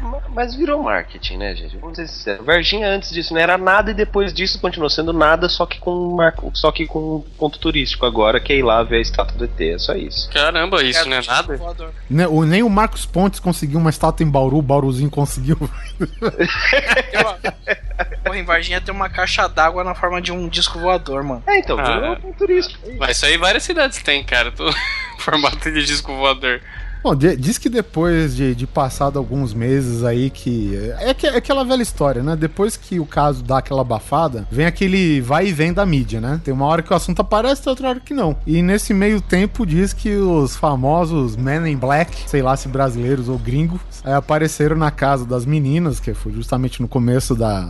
Do- quando a gente começou essa parte aqui do, do- da, da parte de Varginha, né? Que foi as meninas, as primeiras testemunhas lá que apareceram e praticamente disseminaram, né? O, o desastre todo aí. E dizem que os caras ofereceram grana pra elas mentir e não sei o que, cara. E desde então acabou essa putaria de ficar dando entrevista pra televisão. É, e virou só uma lenda, né? Um caso. né? As pessoas falaram que não aceitaram nada de dinheiro, mas também compensação hoje ver uma câmera sai varado de fugindo, sabe? Não- Ou, ou pura coação, né, velho? Tipo, você fala, você acha que todo mundo tem um podre? É. Na verdade, o- o- a coação delas mandaram o Slender pra casa delas. We were facing an alien threat from outside this world. If the United Not States Air alien Force, force already among alien bodies, I want to know. Saindo das terras canarinhas, né? A gente já vai pro âmbito internacional de avistamento de OVNIs. Em um dos casos que foi em 1950, mais precisamente no dia 15 de agosto, quem fez, é, o responsável foi o Nick Mariana, que nome legal, que ele era o responsável pela liga de beisebol da cidade de Great Falls, nos Estados Unidos. E no dia, nesse, no dia em questão, né? Ele tava com o carro dele fazendo umas filmagens aleatórias com a câmera e percebeu a movimentação de alguns objetos no céu de Montana. Teoricamente, o vídeo dele foi o primeiro registro de UFOs já feito. assim. Ele filmou alguns pontos azuis, né, cruzando o céu e tal. E eu não sei como que os Estados Unidos deve ter um 190 Forças Armadas, né? Porque ele simplesmente captou as imagens, editou, fez um negócio lá tal e já entrou em contato com as Forças Armadas pra fazer uma análise do que ele tinha visto. Não, é 180 que eu disse que denunciei aqui no É. Brasil, né? Aí você ouve lá na URA. Para contatos e avistamentos de OVNIs, tecle a teca 3 e aguarde o atendimento. Aí vai pra próxima fase do atendimento, né? Se você teve um contato de primeiro grau, digite 1. Aí ele levou pra análise, né? E depois de examinar o filme, os peritos lá das forças, a- das forças aéreas concluíram que eram apenas as aeronaves de alguns. as aeronaves americanas mesmo, que estavam sobrevoando aquele local naquele horário, né? Então o caso foi arquivado porque tinha o registro dos, dos, dos pilotos naquele horário, naquele, naquela área. Só que o que, que acontece? O Nick Mariana, ele afirmou que ele viu essas aeronaves sendo pilotadas no céu no horário que ele tava fazendo o filme, que ele não filmou essas naves, ele filmou outra coisa que tava no céu, que eram esses dois pontos, né? De esses dois pontos luminosos, né? E o que deixou mais. O que, o que, o que fez a história ser uma mera história pra virar um caso de UFO e de coisas, é que quando devolveram a fita pra ele, por exemplo, todos esses trechos que tinha filmado esses pontos luminosos foram cortados da fita. E aí o caso nunca foi resolvido, né? Ficou por isso mesmo, ficou lá, Capitão Teixeira e o Gouveia estavam voando, sobrevoando essa área naquele dia e acabou. Mas devolveram a fita toda cortada, faltando justamente os pedaços dos brilhos no céu que ele tinha filmado. Não era nada, não era nada. Ou que ele tinha fumado. né? Era o pra Pequeno Príncipe, né? Chegou com os corvos, né? Estelares lá. É, cara, te- tem caso, por exemplo, assim, casos que, que o pessoal já tem um certo padrão pra identificar o que que é, que não chega a ser, assim, relatado como um OVNI, né? Por exemplo, tem, tem alguns casos, cara, absurdo, assim, cara, tipo, vários pontos um atrás do outro, todo em pleno dia, e, sabe, com certo grau de luminosidade e tal. O cara falou, ó, tá vendo isso daqui? Eu que filmei. Isso daqui são pássaros, cara. Porque di- diz que a pena, né, tem uma oleosidade É, que reflete. que reflete, sol. dependendo do ângulo. É, é, quer dizer, aquela explicação, né? Não, porque os pássaros refletem a luz de Uranus é, no- no- enquanto a Lua tem o seu eclipse e não sei o que. Mas enfim, cara. Até então eu vi também um documentário que só desmentia essas paradas, entendeu? E tem algumas explicações bem. Assim, parece absurda, cara, mas é verdade, sabe? É, e tem alguns fenômenos que são puramente naturais, né? É claro que não são fenômenos do cotidiano das pessoas, mas são naturais, que nem tem, por exemplo, relacionado à aparição de fantasmas, aquelas luzes circulares que aparecem, tipo, na rua mesmo, Sim. por alguma fração de segundo, que é meramente um- uma questão natural, entendeu? Uma- Emanações naturais da Terra que acabam gerando esse tipo de iluminação que aca- e como é na altura das pessoas, né? Tipo, próximo ao chão, essas coisas assim, então você não, não tende a achar que é alienígena, né? Você tende a achar que é sobrenatural, que é espírito, que é demônio, que é o que for. Ah, Justamente é. por ser no- ao nível nosso, né? Quando é acima da gente, a gente já começa a achar que é ah, OVNI, Ah, teve, e tal. teve um recente que foi aquela porra daquele Halo na Rússia. É, aquilo lá na verdade é uma formação de nuvens, né? Ele não se mexia, não girava, não tinha nenhum movimento, era uma nuvem, né? Eh, Simplesmente fez um formato estranho, como o Halo que tem no céu, por exemplo, num dia muito seco que tá prestes a, a, a chover, né? Que tá com temperatura baixa e forma aquele arco-íris em volta do céu, né? É uma, mera- uma mera questão, uma mera questão natural mesmo, né? Que a gente não pode ver um buraco no nada que a gente já começa a achar, né? Meu Deus do céu, né? o mundo tá acabando. Tudo que acontece diferente, o mundo tá acabando, né? Apocalipse chegando. Mas será que tudo isso indica o fim do mundo? O fim do mundo ou o fim dos seres humanos, né? Porque o mundo tá aí. É, o mundo tá aí faz E um vai tempo e vai ficar por continuar. aqui, irmão, ó. A gente tá aqui só pra fazer plástico. Só pra É, fazer plástico. Já dizia George Carlin. Um outro caso internacional aqui foi em Melbourne, na, na Austrália, é, que foi no dia 6 de abril de 1966. Você vê que é, é tudo bem antigo, né? Assim, a maioria dos relatos, né? Mais de 200 pessoas presenciaram um disco voador prateado sobrevoando a cidade e pousando em um celeiro perto de uma escola. E depois saiu fora. Caso estranho, a gente tá colocando esse título, né? Na Austrália, lá eles provavelmente colocaram apenas mais um dia. Né? Provavelmente vindo de Outback ou Billabong, né, cara? Só que o- uma das coisas impressionantes dessa informação é que tem pelo menos, pelo menos 200 testemunhas oculares, né, desse disco voador, né? E al- alguns alunos, por exemplo, tinham pessoas tendo aula de educação física na escola próxima ao celeiro que o, ali que o OVNI estacionou. E aí, além disso, saíram vários curiosos e tal e viram que a, na- a nave tinha basicamente o tamanho de um carro, praticamente, e depois de 20 minutos ele simplesmente saiu numa velocidade que nenhum avião é capaz de chegar. Eu não sei como é que as pessoas conseguem medir as velocidades de um avião nos olhos, mas, né, disseram que era impossível um avião chegar, ainda mais em 1960, né, cara? É, tudo era impossível, né? É, impossível avião chegar nessa velocidade, por exemplo. 1960, tudo era impossível. Nove anos depois, o homem tava na lua. Olha lá. E foi 66, na verdade. E durou Três anos, então. Três É, anos depois. É pior ainda.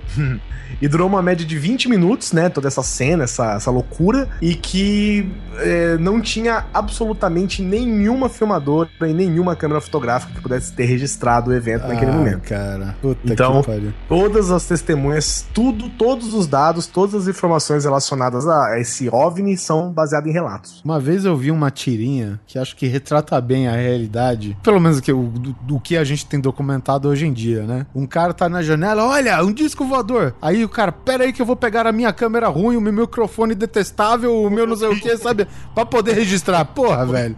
né? Eu acho que o que acontece é o seguinte, cara. Os ETs são responsáveis pela fabricação da TechPix.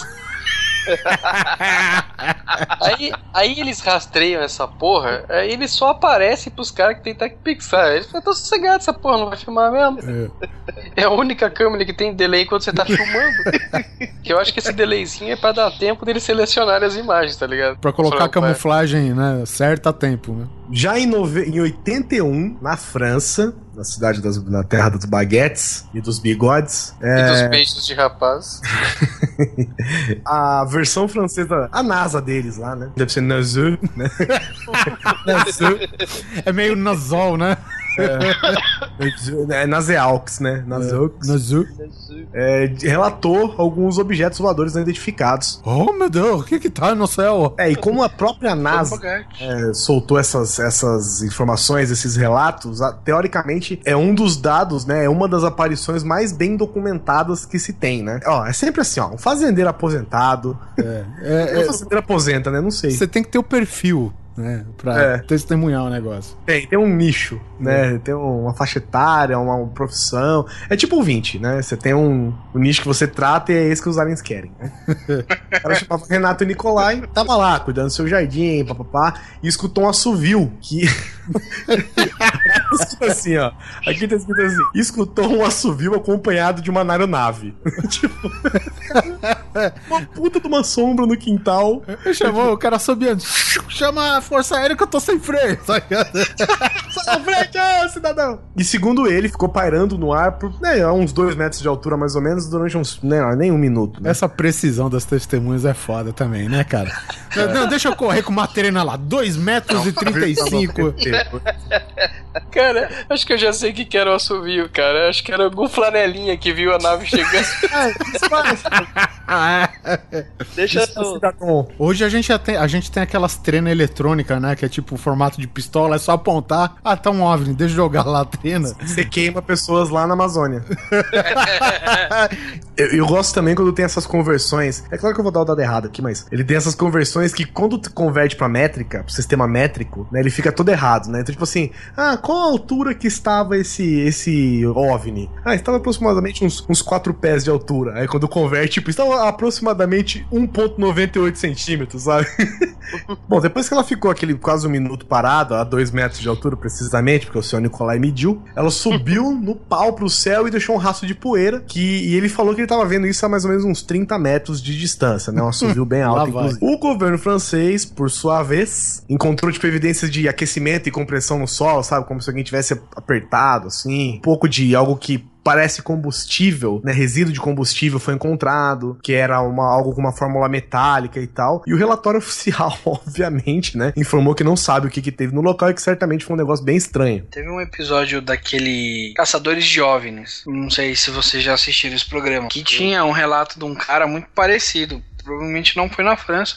Que aqueles caras não saía de nevada, né? Mas aconteceu algo similar, só que era uma nave bem pequena. E, cara, o mais bizarro, é lógico, a gente é um, é um programa editado, precisa de audiência, etc. Mas é. Onde essa nave ficou pairando lá, foi dito no Caçador de OVNI, não cresce mais vegetação, mano. Todo o solo embaixo tá morto e nada vai reverter, tá ligado? Foi morto por, por conta de uma radiação muito forte, assim. E eu acho isso muito Caraca. bizarro, né, cara? Aí você tem o velho aí que foi, foi apertado no chão com a pressão da nave. Não, ele foi assoviado. O chão apertou mais longe dele. Voltando para os Estados Unidos, a sede da Força Aérea de Cheyenne, no Wyoming. Eu acho muito foda o nome desse estado, Wyoming. É mineiro, né? Ele, ele, ele tem especulações sobre a sede da Força Aérea desde 1965 sobre visitas alienígenas, né? No ano em questão, né, 65, várias luzes verdes e vermelhas foram avistadas ali, de acordo com alguns moradores que, né, das redondezas, né? E aí, depois de então, aquele pedaço de, de, de terra foi considerado área de alerta máximo. Em 76, o oficial Bruce Furstenmacher, Furstenmacher, eu não sei como se fala esse nome. Pa- parece aquela, aquela mulher do filme original do Super-Homem, tá ligado? Senhorita Puta, eu ia Tashmaker! Eu ia falar dela agora. É, diz que viu um objeto branco voando com essas mesmas luzes e que tinha um formato oval, alongado e tal, é, que na, pelas testemunhas foi descrito como cigarro, né? Forma de um cigarro, de um charuto, provavelmente, né?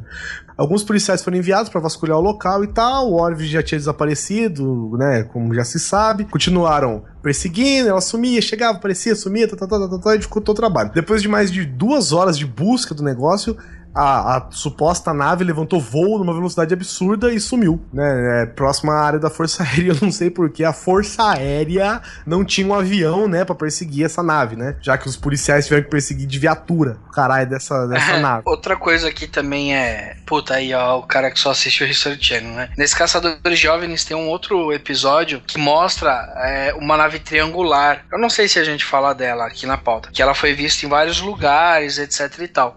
E depois que começaram as aparições dessa nave triangular, e os caras monitoram, né, a área 51 com foto, porque tá liberado agora você tirar foto da base, foto aérea, né, pelo Google Satélite. E aí os caras falam, apesar de ninguém saber o que é essa nave triangular, depois da aparição dela, foi construído uma porra de um hangar gigante na área 51, tá ligado? Ou seja, às vezes os caras ficam aí duas, três horas, ninguém tem nave pra bater, por quê? Porque a porra é dos Estados Unidos, tá ligado? Muitas vezes, talvez, o, o- só os policiais ficaram na viatura cobrindo aí o caso, porque é, eles não tinham permissão pra saber mais, então bota eles mesmo. É, tem, tem a teoria que essa nave aí é, é americana e que Uhum. faz parte do projeto Aurora. É, e triangular por triangular, se você for pegar o formato do F-117, né, cara? Não só do Uhum. F-117, como do B2 também, né, cara? Ela é triangular porque ela é Illuminati. Tem um olho embaixo também. Eu vou ali embaixo. É. É, cara, mas o, o F-117 e o B-2, cara, são, cara, aviões sinistros, velho. Uma vez eu vi, quando eu, eu falei daquela primeira, digamos assim, relato de objetos voadores não identificados, que o cara enxergou os bumerangues. Se você fazer uma comparação, os bumerangues hoje eles são ex- quase exatamente iguais que o B2, né? Aquele bombardeiro B2, todo preto que parece um morcego. Sim. Entendeu? Então, cara, quem não me garante que essas porra já estavam, né, já aí em projeto, cara? Eu- E outra, né, Oliver? Não tirando o mérito dos caras que projetaram, e descobriram e fizeram, mas quem garante que essa porra aí também não é tecnologia alienígena? É, isso a gente vai falar logo depois. Tem um nome certo pra esse, pra esse tipo de coisa. Tem também um caso interessante, né, que foi considerado os OVNIs e a paz atômica, né? Em 2010, os Estados Unidos, seis oficiais do Reino Unido e dos Estados Unidos que tinham um arquivo X, né, que teoricamente comprovava a a, presença de extraterrestres no planeta, É, cara, porque queira ou não, não assim, a gente não se inclinando pro lado fantasioso da coisa toda, né? Dessa de cultura, né? Que a gente tem de série de TV, filme e tal. Mas imagino que cada governo tenha, né, cara, algum, algum departamento que estude essas porra, né, cara? Por Ah, que. com certeza tem, cara. Com certeza tem. Eu vou fazer um entre parênteses aqui. Bem pertinho daqui onde eu moro, tem uma base da Marinha. Ok, não me explique, não quero saber como. Mas tem, onde diz aí a, a teoria da conspiração que eles têm um projeto da bomba atômica do Brasil. Fica aqui uma parte aqui, outra na Unicamp, né? Bem em frente aqui onde eu moro tem um morro que é conhecido como Morro Araçoiaba, alguma coisa assim, que fica numa fazenda que chama Fazenda Ipanema. Esse morro, ele é constituído por um mineral, que agora eu não me lembro agora qual o nome, que quando você passa de avião por cima, ou bússola, essas coisas, fica tudo maluco, os instrumentos, etc, né?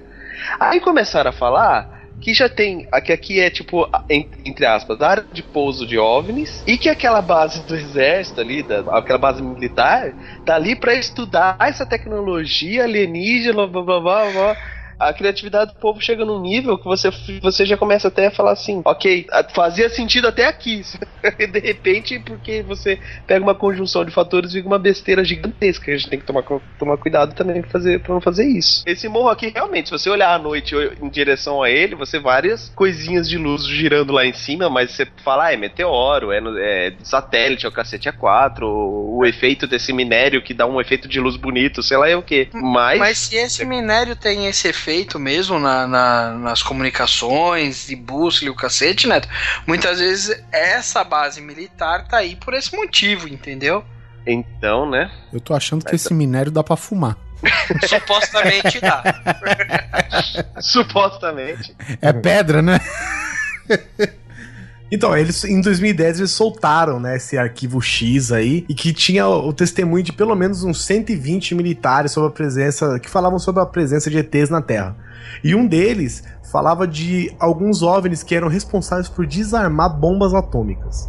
É, um, do- um dos caras que testemunhou é o Robert Salas, né? E ele disse que presenciou em 1997, na base de Malmstrom, é, lá em Montana, a visita desse OVNI, né? Ele falou que o objeto só parou sobre o local e tal, e depois disso, cara, eles foram se certificar, fazer uma manutenção e tal, e viram que tinham pelo menos 10 mísseis nucleares desarmados dentro da base. E esses ataques, além disso, não só isso, esses ataques também aconteceram, tipo, na década de 70, na década de 80, e tem outros vários relatos sobre isso, né? Um deles, um dos oficiais britânicos, ele falou que ele viu um objeto metálico parecido com um olho, olha lá, Susi, Illuminati, Illuminati. e eles estavam no- e alguns outros militares estavam numa floresta e teoricamente tiveram contato com esses alienígenas, né? Segundo o oficial, eles inclusive gravaram e gravaram em áudio e vídeo o, todo, toda essa comunicação entre eles e os alienígenas. Assim, é claro que, né, ninguém tem acesso a esse tipo de documento. Os caras fazem um Megazord Illuminati, né? Um chega com o triângulo, outro com o olho. Vai, vai juntando, né, cara? Uma coisa que também, sei lá, no final das contas podia ser uma tecnologia russa, né? Do mesmo jeito que pode desarmar, pode armar a porra toda. Mas é, é melhor você dar graças a Deus de ter as ogivas nuclear desarmada dentro da base do que armada, né? Já pensou, velho? Perigo? Já em 2010, agora aqui na China, um relato de um dos OVNIs também, só que sempre teve relatos de OVNIs na China. Até porque quando você tem bastante gente, você tem bastante coisa pra ver, né? Em, do- em 9 de julho de 2010, teve um desses dessas aparições de OVNIs que inclusive chegou a fechar, cara. Chegou a fechar o aeroporto de Hangzhou. Uma província, né? Uma das províncias da China. Nenhuma, nenhuma versão oficial foi apresentada, nem nada, e até hoje continua um mistério, mesmo tendo essa comoção toda a ponto de fechar o aeroporto, né, cara? Porque, pô, você fecha um aeroporto do nada, todo mundo viu um OVNI, e de repente você fala: não, isso não é nada, gente, é, é rotina, é lotina, a gente fechou o aeroporto. Flango. Né? Flango. A gente fechou são vários flancos. Estão migrando, né, Guizão, pro sul. Um dos órgãos de imprensa, o China Daily, inclusive, falou que não pôde ter mais informações porque tinha uma conexão militar com o caso, né, do OVNI dos aeroportos e que as únicas informações que eles têm é que os aeroportos receberam ordens de fechar os aeroportos até que o céu estivesse livre. Cara, sabe uma coisa agora recentemente até que ficou de fora? Foi aquele ex-ministro da defesa do Canadá que deu uma entrevista super completa falando dos OVNIs, que eles existem, trabalham e estão entre nós. finally say that there are live ETs on Earth at this present time, at least two of them probably working with the United States government. This is when Paula Harris uh, broke the story just a few years ago. And through her good offices, I had the chance to talk for about three hours with former Airman Charles Hall, uh, how he was working with, first of all, he was scared out of his skin, but after that, when he got to know them, how he was working with, and finally they became to trust each other, have a good working relationship with the tall whites at the uh, gunnery range at Indian Springs in Nevada.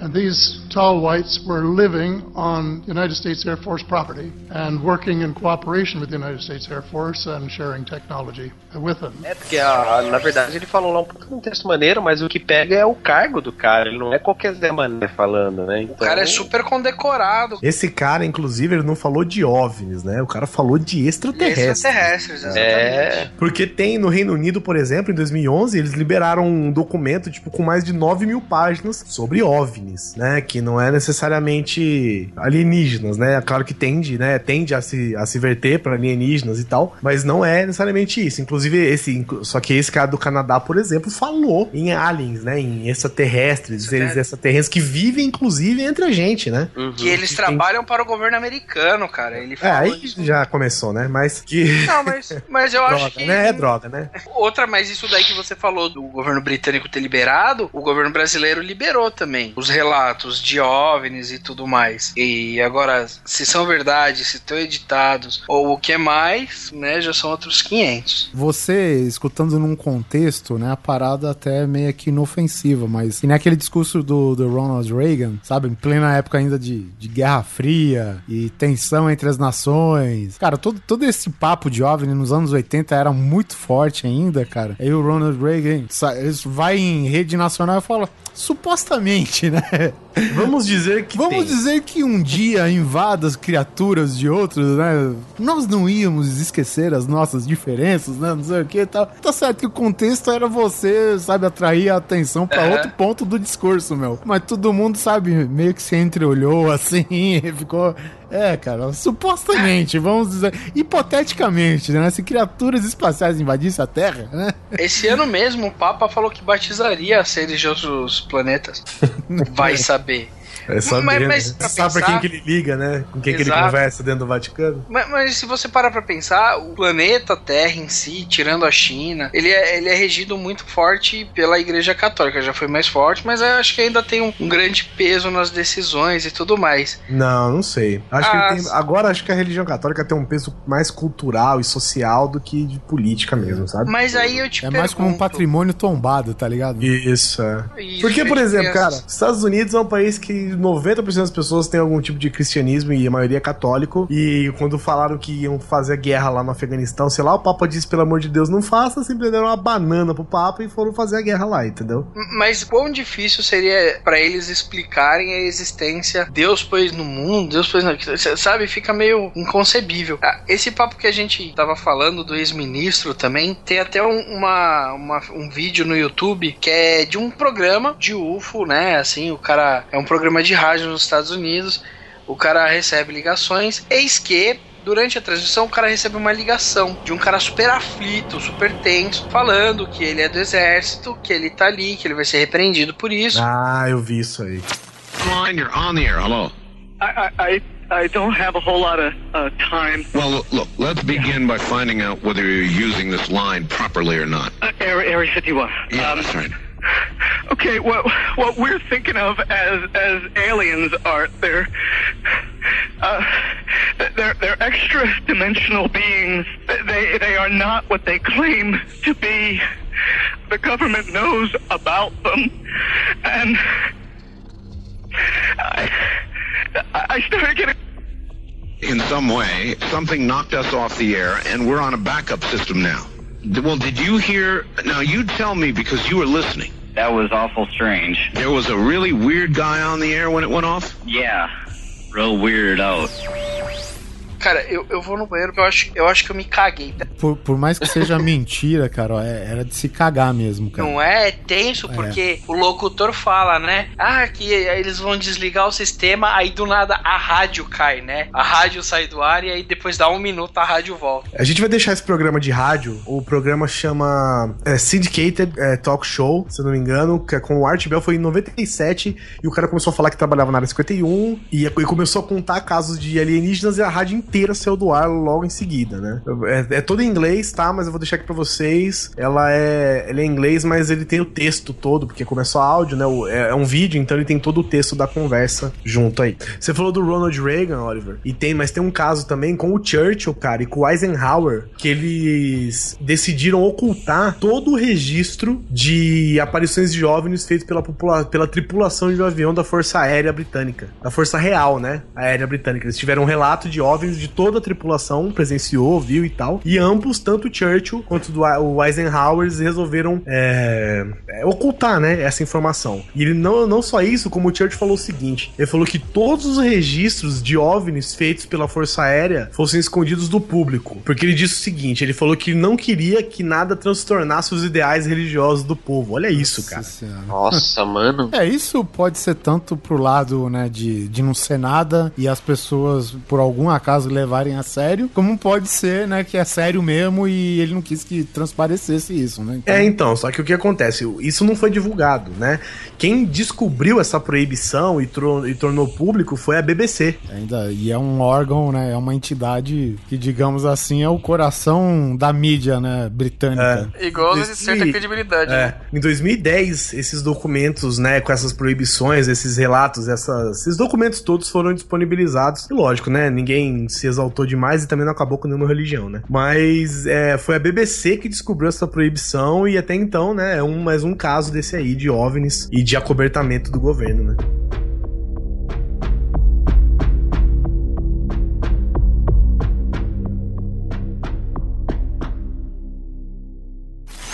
We were facing an alien threat from outside this world. If the United Not an States Air alien Force, force already among us. alien bodies, I want to know.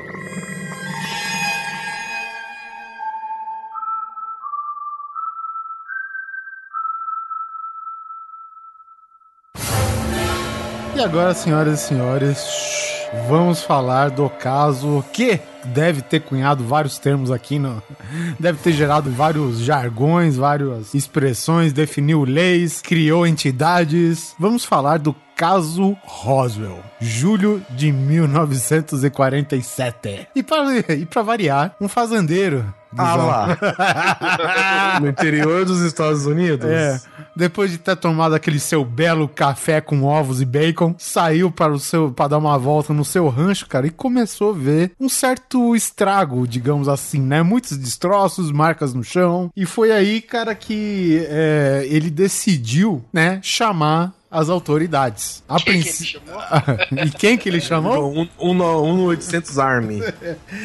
Exatamente, cara. Só que a princípio foi, foi um grupo pequeno, né, cara? Foi aquele que a gente pode falar que é o Major Jersey Marcel, que é uma das figuras chaves aí do caso todo, que ele era parte da inteligência, né, que, que fazia parte aí do 59º Esquadrão de Bombardeiros, né? E aí o cara se dirigiu até a fazenda de McBrazel, né, do fazendeiro, e, cara, e eles analisaram esses destroços, né, cara? E houve, acho que até uma certa... Eu, eu não nego, cara, porque, assim, a gente tá falando de 1947, né, cara? Roswell é uma cidade pequena, cara. É exatamente como Varginha aqui, entendeu? E existia, né, esse, digamos, esse clima, né, da cidade precisar de alguma agitação, né, cara? E aí chegou, cara, que, que aconteceu esse caso aí, né, que ele, a princípio, ele viu uma vasta área cheia de, de destroços e tal, cara. E, e ele, assim, ele levou parte dos destroços pra base, né, não levou tudo. N- não sei se na cabeça do, do Major Marcel aí, cara, se pra ele era, isso daqui é parte de um OVNI mesmo e tudo bem, tô levando, né? E aí o, o fazendeiro já foi pra estação de rádio, né, já falar que é... Caguetou a porra toda. Convenhamos, né? Não existia nenhum, até então, um protocolo a se seguir, digamos assim, Uhum. né, cara? Esse- esses destroços, eles tinham os bagulhos escritos, né, também, né? no- Então, cara, isso na verdade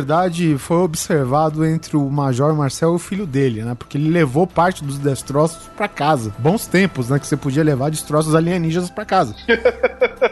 É, ele queria mostrar pro filho porque qualquer e toda, toda alteração que ele fazia no, no papel alumínio do destroço voltava ao normal. É, dizia-se, né? A gente não É. sabe até onde, supostamente. Supostamente. É, supostamente também, porque se ele voltasse ao normal, não tinha destroço, né? É, é, é, exatamente, né? Porque senão, porra, a nave tava restaurada lá, bonitona. E aí, cara, o exército, muito discreto, com a sua incrível habilidade de discreção, levou lá todos os seus caminhões possíveis, imaginados, cheios de, ma- de recos, né, velho? Pra coletar parte dos destroços, né, cara? E aí foi que surgiu a famosa foto, né, da, da- do, do jornal que estaria desmentindo o que supostamente aconteceu, que é com o, o Major Marcel segurando os destroços de um balão meteorológico.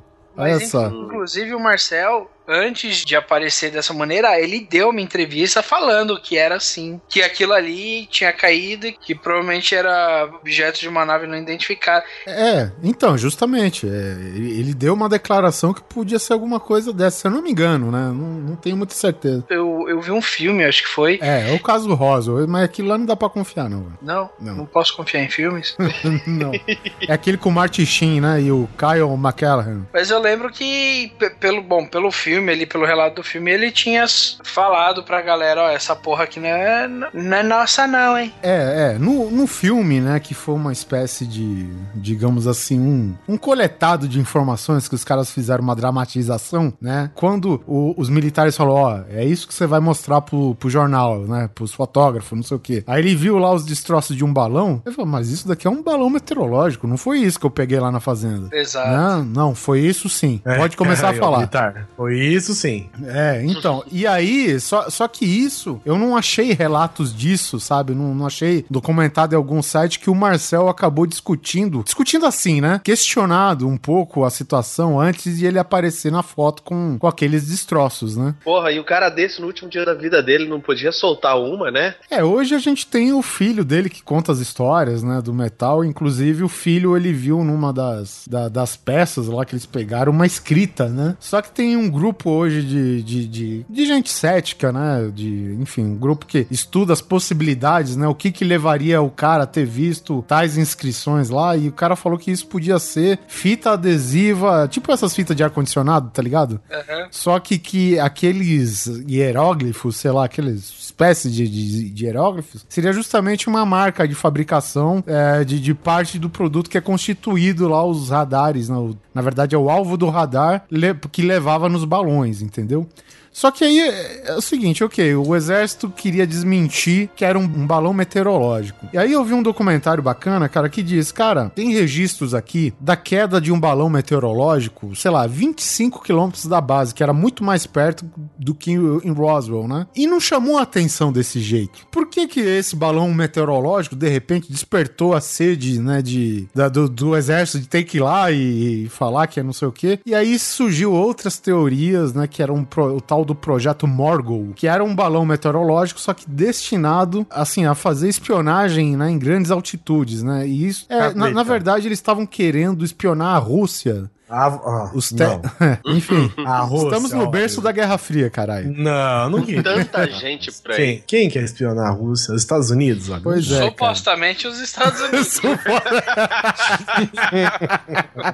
É, e, e é isso, né? Era um projeto militar ultra secreto, digamos assim, né? Então, até inclusive um dos caras que rebatem né, as, as informações lá do, digamos, dos entusiastas e dos ufólogos, ele fala, claro que ele- o exército tá preocupado com isso. O exército não, ia- não- não iria gostar de que a informação, ah, era só um projeto secreto dos Estados Unidos que tava investigando a Rússia, sabe? Não queria que, ok, faz sentido, cara. Aí se questionou mais outra coisa. Disseram que tinha muitos destroços, né, cara? Aí teve um grupinho recentemente que fez uma simulação de um balão. Eu acredito que não seja igual ao projeto Morgul, cara, propriamente dito, cara, porque foi tão sem graça a simulação, sabe? Eles basicamente amarraram, eles fizeram com o mesmo material da época, um balão meteorológico, né? O que basicamente era feito, todo balão. E aí eles começaram, deixaram ele subir a altitudes grandes, né? E começaram a estourar os balões com tiros de escopeta de longe, sabe, de rifle. Não fica estrago no chão, sabe? É, E nem surge corpos queimados, né?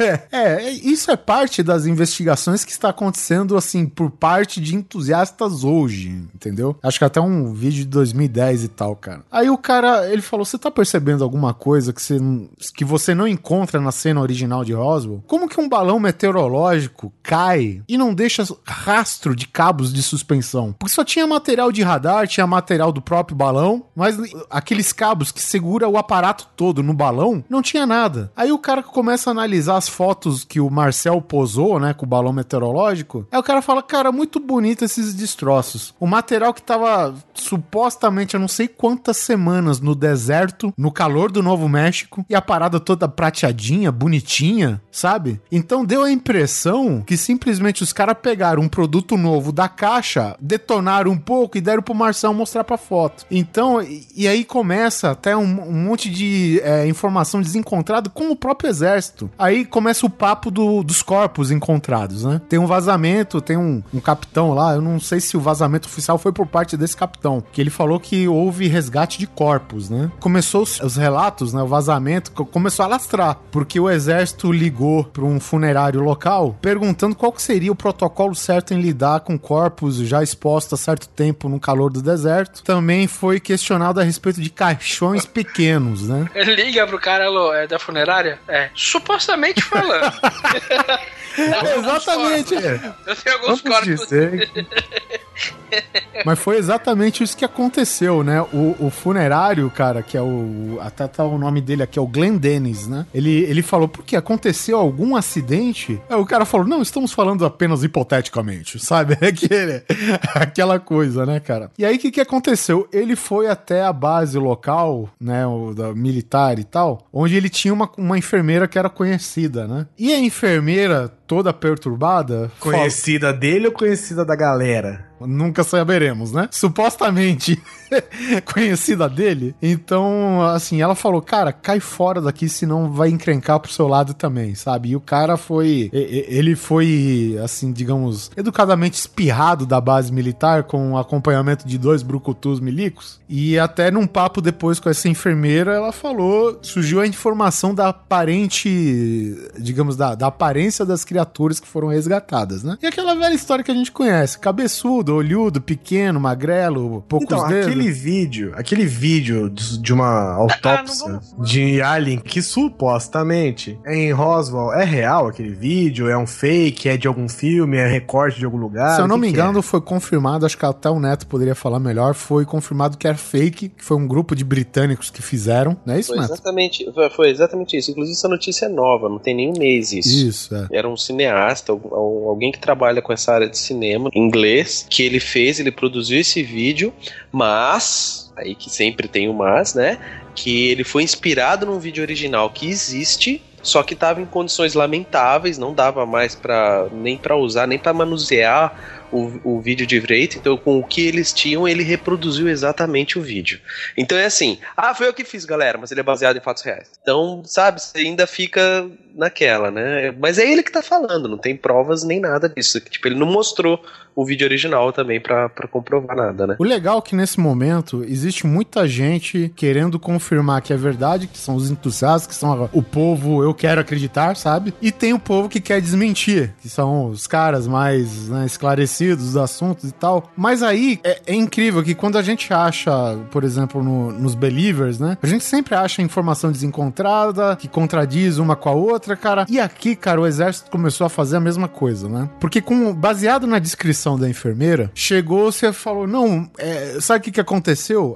Aí já é uma informação deliberada do exército. Porque caiu uma nave nas proximidades e isso são os corpos defumados, cara. Pô, caiu uma nave, um puta de um impacto, combustível de avião, descompressão, né? Então, quer dizer, o- os corpos dos caras estavam totalmente deformados. Aí, cara, tu pensa, Caralho, é um balão meteorológico ou um acidente aeronáutico, cara? O que que tá acontecendo? Os caras, pô, cara, era uma coisa ou outra. E aí que é é sempre que meu pai fala, cara, pode não ter sido ET, cara, mas alguma merda aconteceu em 47. É, teve treta, teve teve treta. Cara, teve treta, cara. Teve treta. The treta is planted. Desde 47, cara.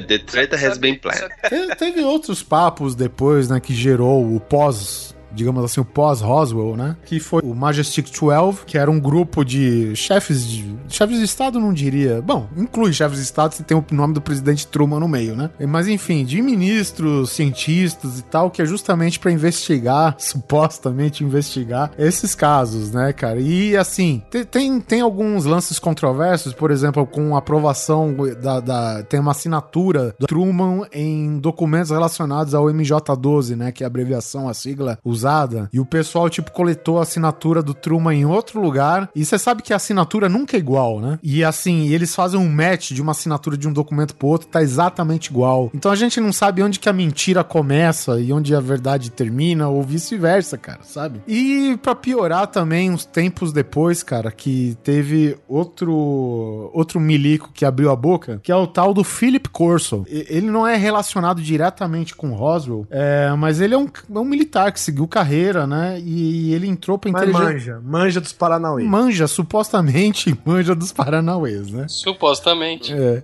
E isso, ele entrou pra essa. Ele começou a fazer sua carreira, né? Entrou pra inteligência americana em 42. É, em 47 já era major, né? Ele conta um caso. Isso foi num livro que ele escreveu que chama The Day After Roswell, né? O dia depois de Roswell. E ele fala que numa na base de Fort Riley, onde ele fazia parte até do, do, do corpo de segurança lá da base, ele chegou alguns engradados lá, né? Da, de Roswell. E, e isso no ano de 47, né? Exatamente no mesmo ano que aconteceu o acidente. E aí diz que o pessoal, ó, cara, chegou uns engradados aí, eu vi, não entendi nada. E ele, como chefe do departamento, falou: não, pode deixar que eu vejo. E ao abrir né, os engradados e tal, né? Ele viu o- os corpos, digamos assim, né? E aí o que, que ele fez? Tampou e, como um bom militar que era até aquela época, não abriu a boca. Passou-se o tempo, e aí que começa, tipo, uma parte controversa de todo o depoimento do Philip Corso, né? Depois de ele ter feito carreira militar, ter uma carreira, se tornou coronel, né? Em 60, o pessoal deixou ele como reservista, e ainda da Guarda Nacional, né? Não era nem do, do próprio, do exército em si, cara. E isso seria como uma fachada pra ele atuar meio que, sabe, low profile. E aí ele conheceu, tá, um general que deu um novo foco pra missão dele, isso já era 61, que era anal- analisar uma suposta nave apreendida em Roswell. E o que que esse cara declara no livro dele? Que simplesmente chegou no escritório dele um arquivo de aço, baixou uns arquivos lá, um arquivo de aço repleto, cara, com todos os detalhes do caso Roswell. E a partir disso, né, ele começou a pesquisar vários detalhes, ele começou a analisar os specs, né, primeira coisa que ele fez. E tipo, há relatos do pessoal que, tava, que trabalhava no, no análise dos destroços, né, e diz que o vidro da, da nave do lado de dentro para fora via todo o ambiente claro, né? Como se fosse uma visão noturna, né? E a mesma tecnologia tinha numa lente encontrada no, dos corpos, né? E aqui dizem, né? Ele declara no livro que isso foi a base para um monte de criações que aí tá a grande parte controversa, né? Da, da coisa toda, que ajudou a desenvolver o laser, o Kevlar, né? Que é basicamente o material base para fazer colete à prova de bala e, e outro tipo de roupa com certa resistência, né? Visão noturna, circuitos impressos e integrados, E a internet.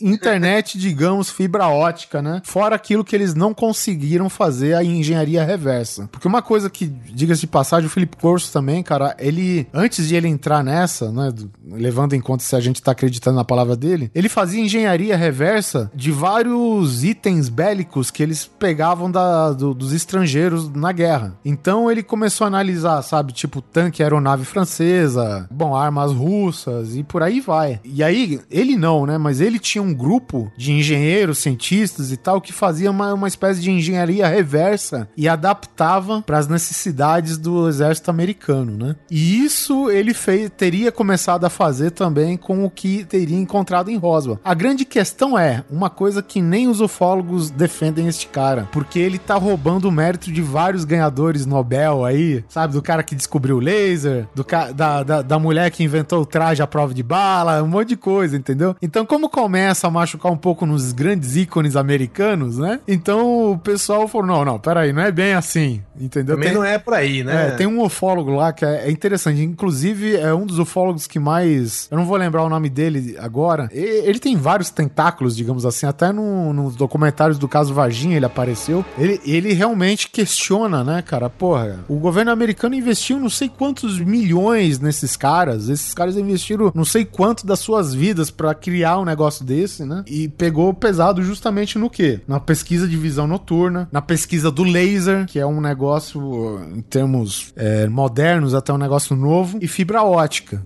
Né? Foi o que mais se questionou, mas apesar que tudo é questionável, né? E até então o que ele alegou não conseguir reproduzir foi justamente o sistema de pilotagem da nave, que era basicamente um Kinect da vida que você colocava no cérebro. O que ele alegou é que era um equipamento adaptado para os tripulantes da nave. né? Os É, com um tripulantes cérebro que não é o nosso. que não né? é o nosso, exatamente. Os tripulantes originais da nave, né, cara? Cara, é muito louco, né? Porque pensa bem, imagina que todos esses esses elementos, laser, colete à prova de bala, visão noturna, circuito integrado, fibra ótica, Velcro. véu, caneta Bic, né? É. Todas elas foram passadas pra cada uma dessas pessoas que foram os responsáveis por terem inventado isso. né? Aí os aliens entregam, né, a tecnologia pra cada uma dessas pessoas que teoricamente foram os responsáveis por inventar isso, beleza. Aí eles fazem toda essa entrega, falam assim, ó, não desenvolva isso, desenvolva com, com calma.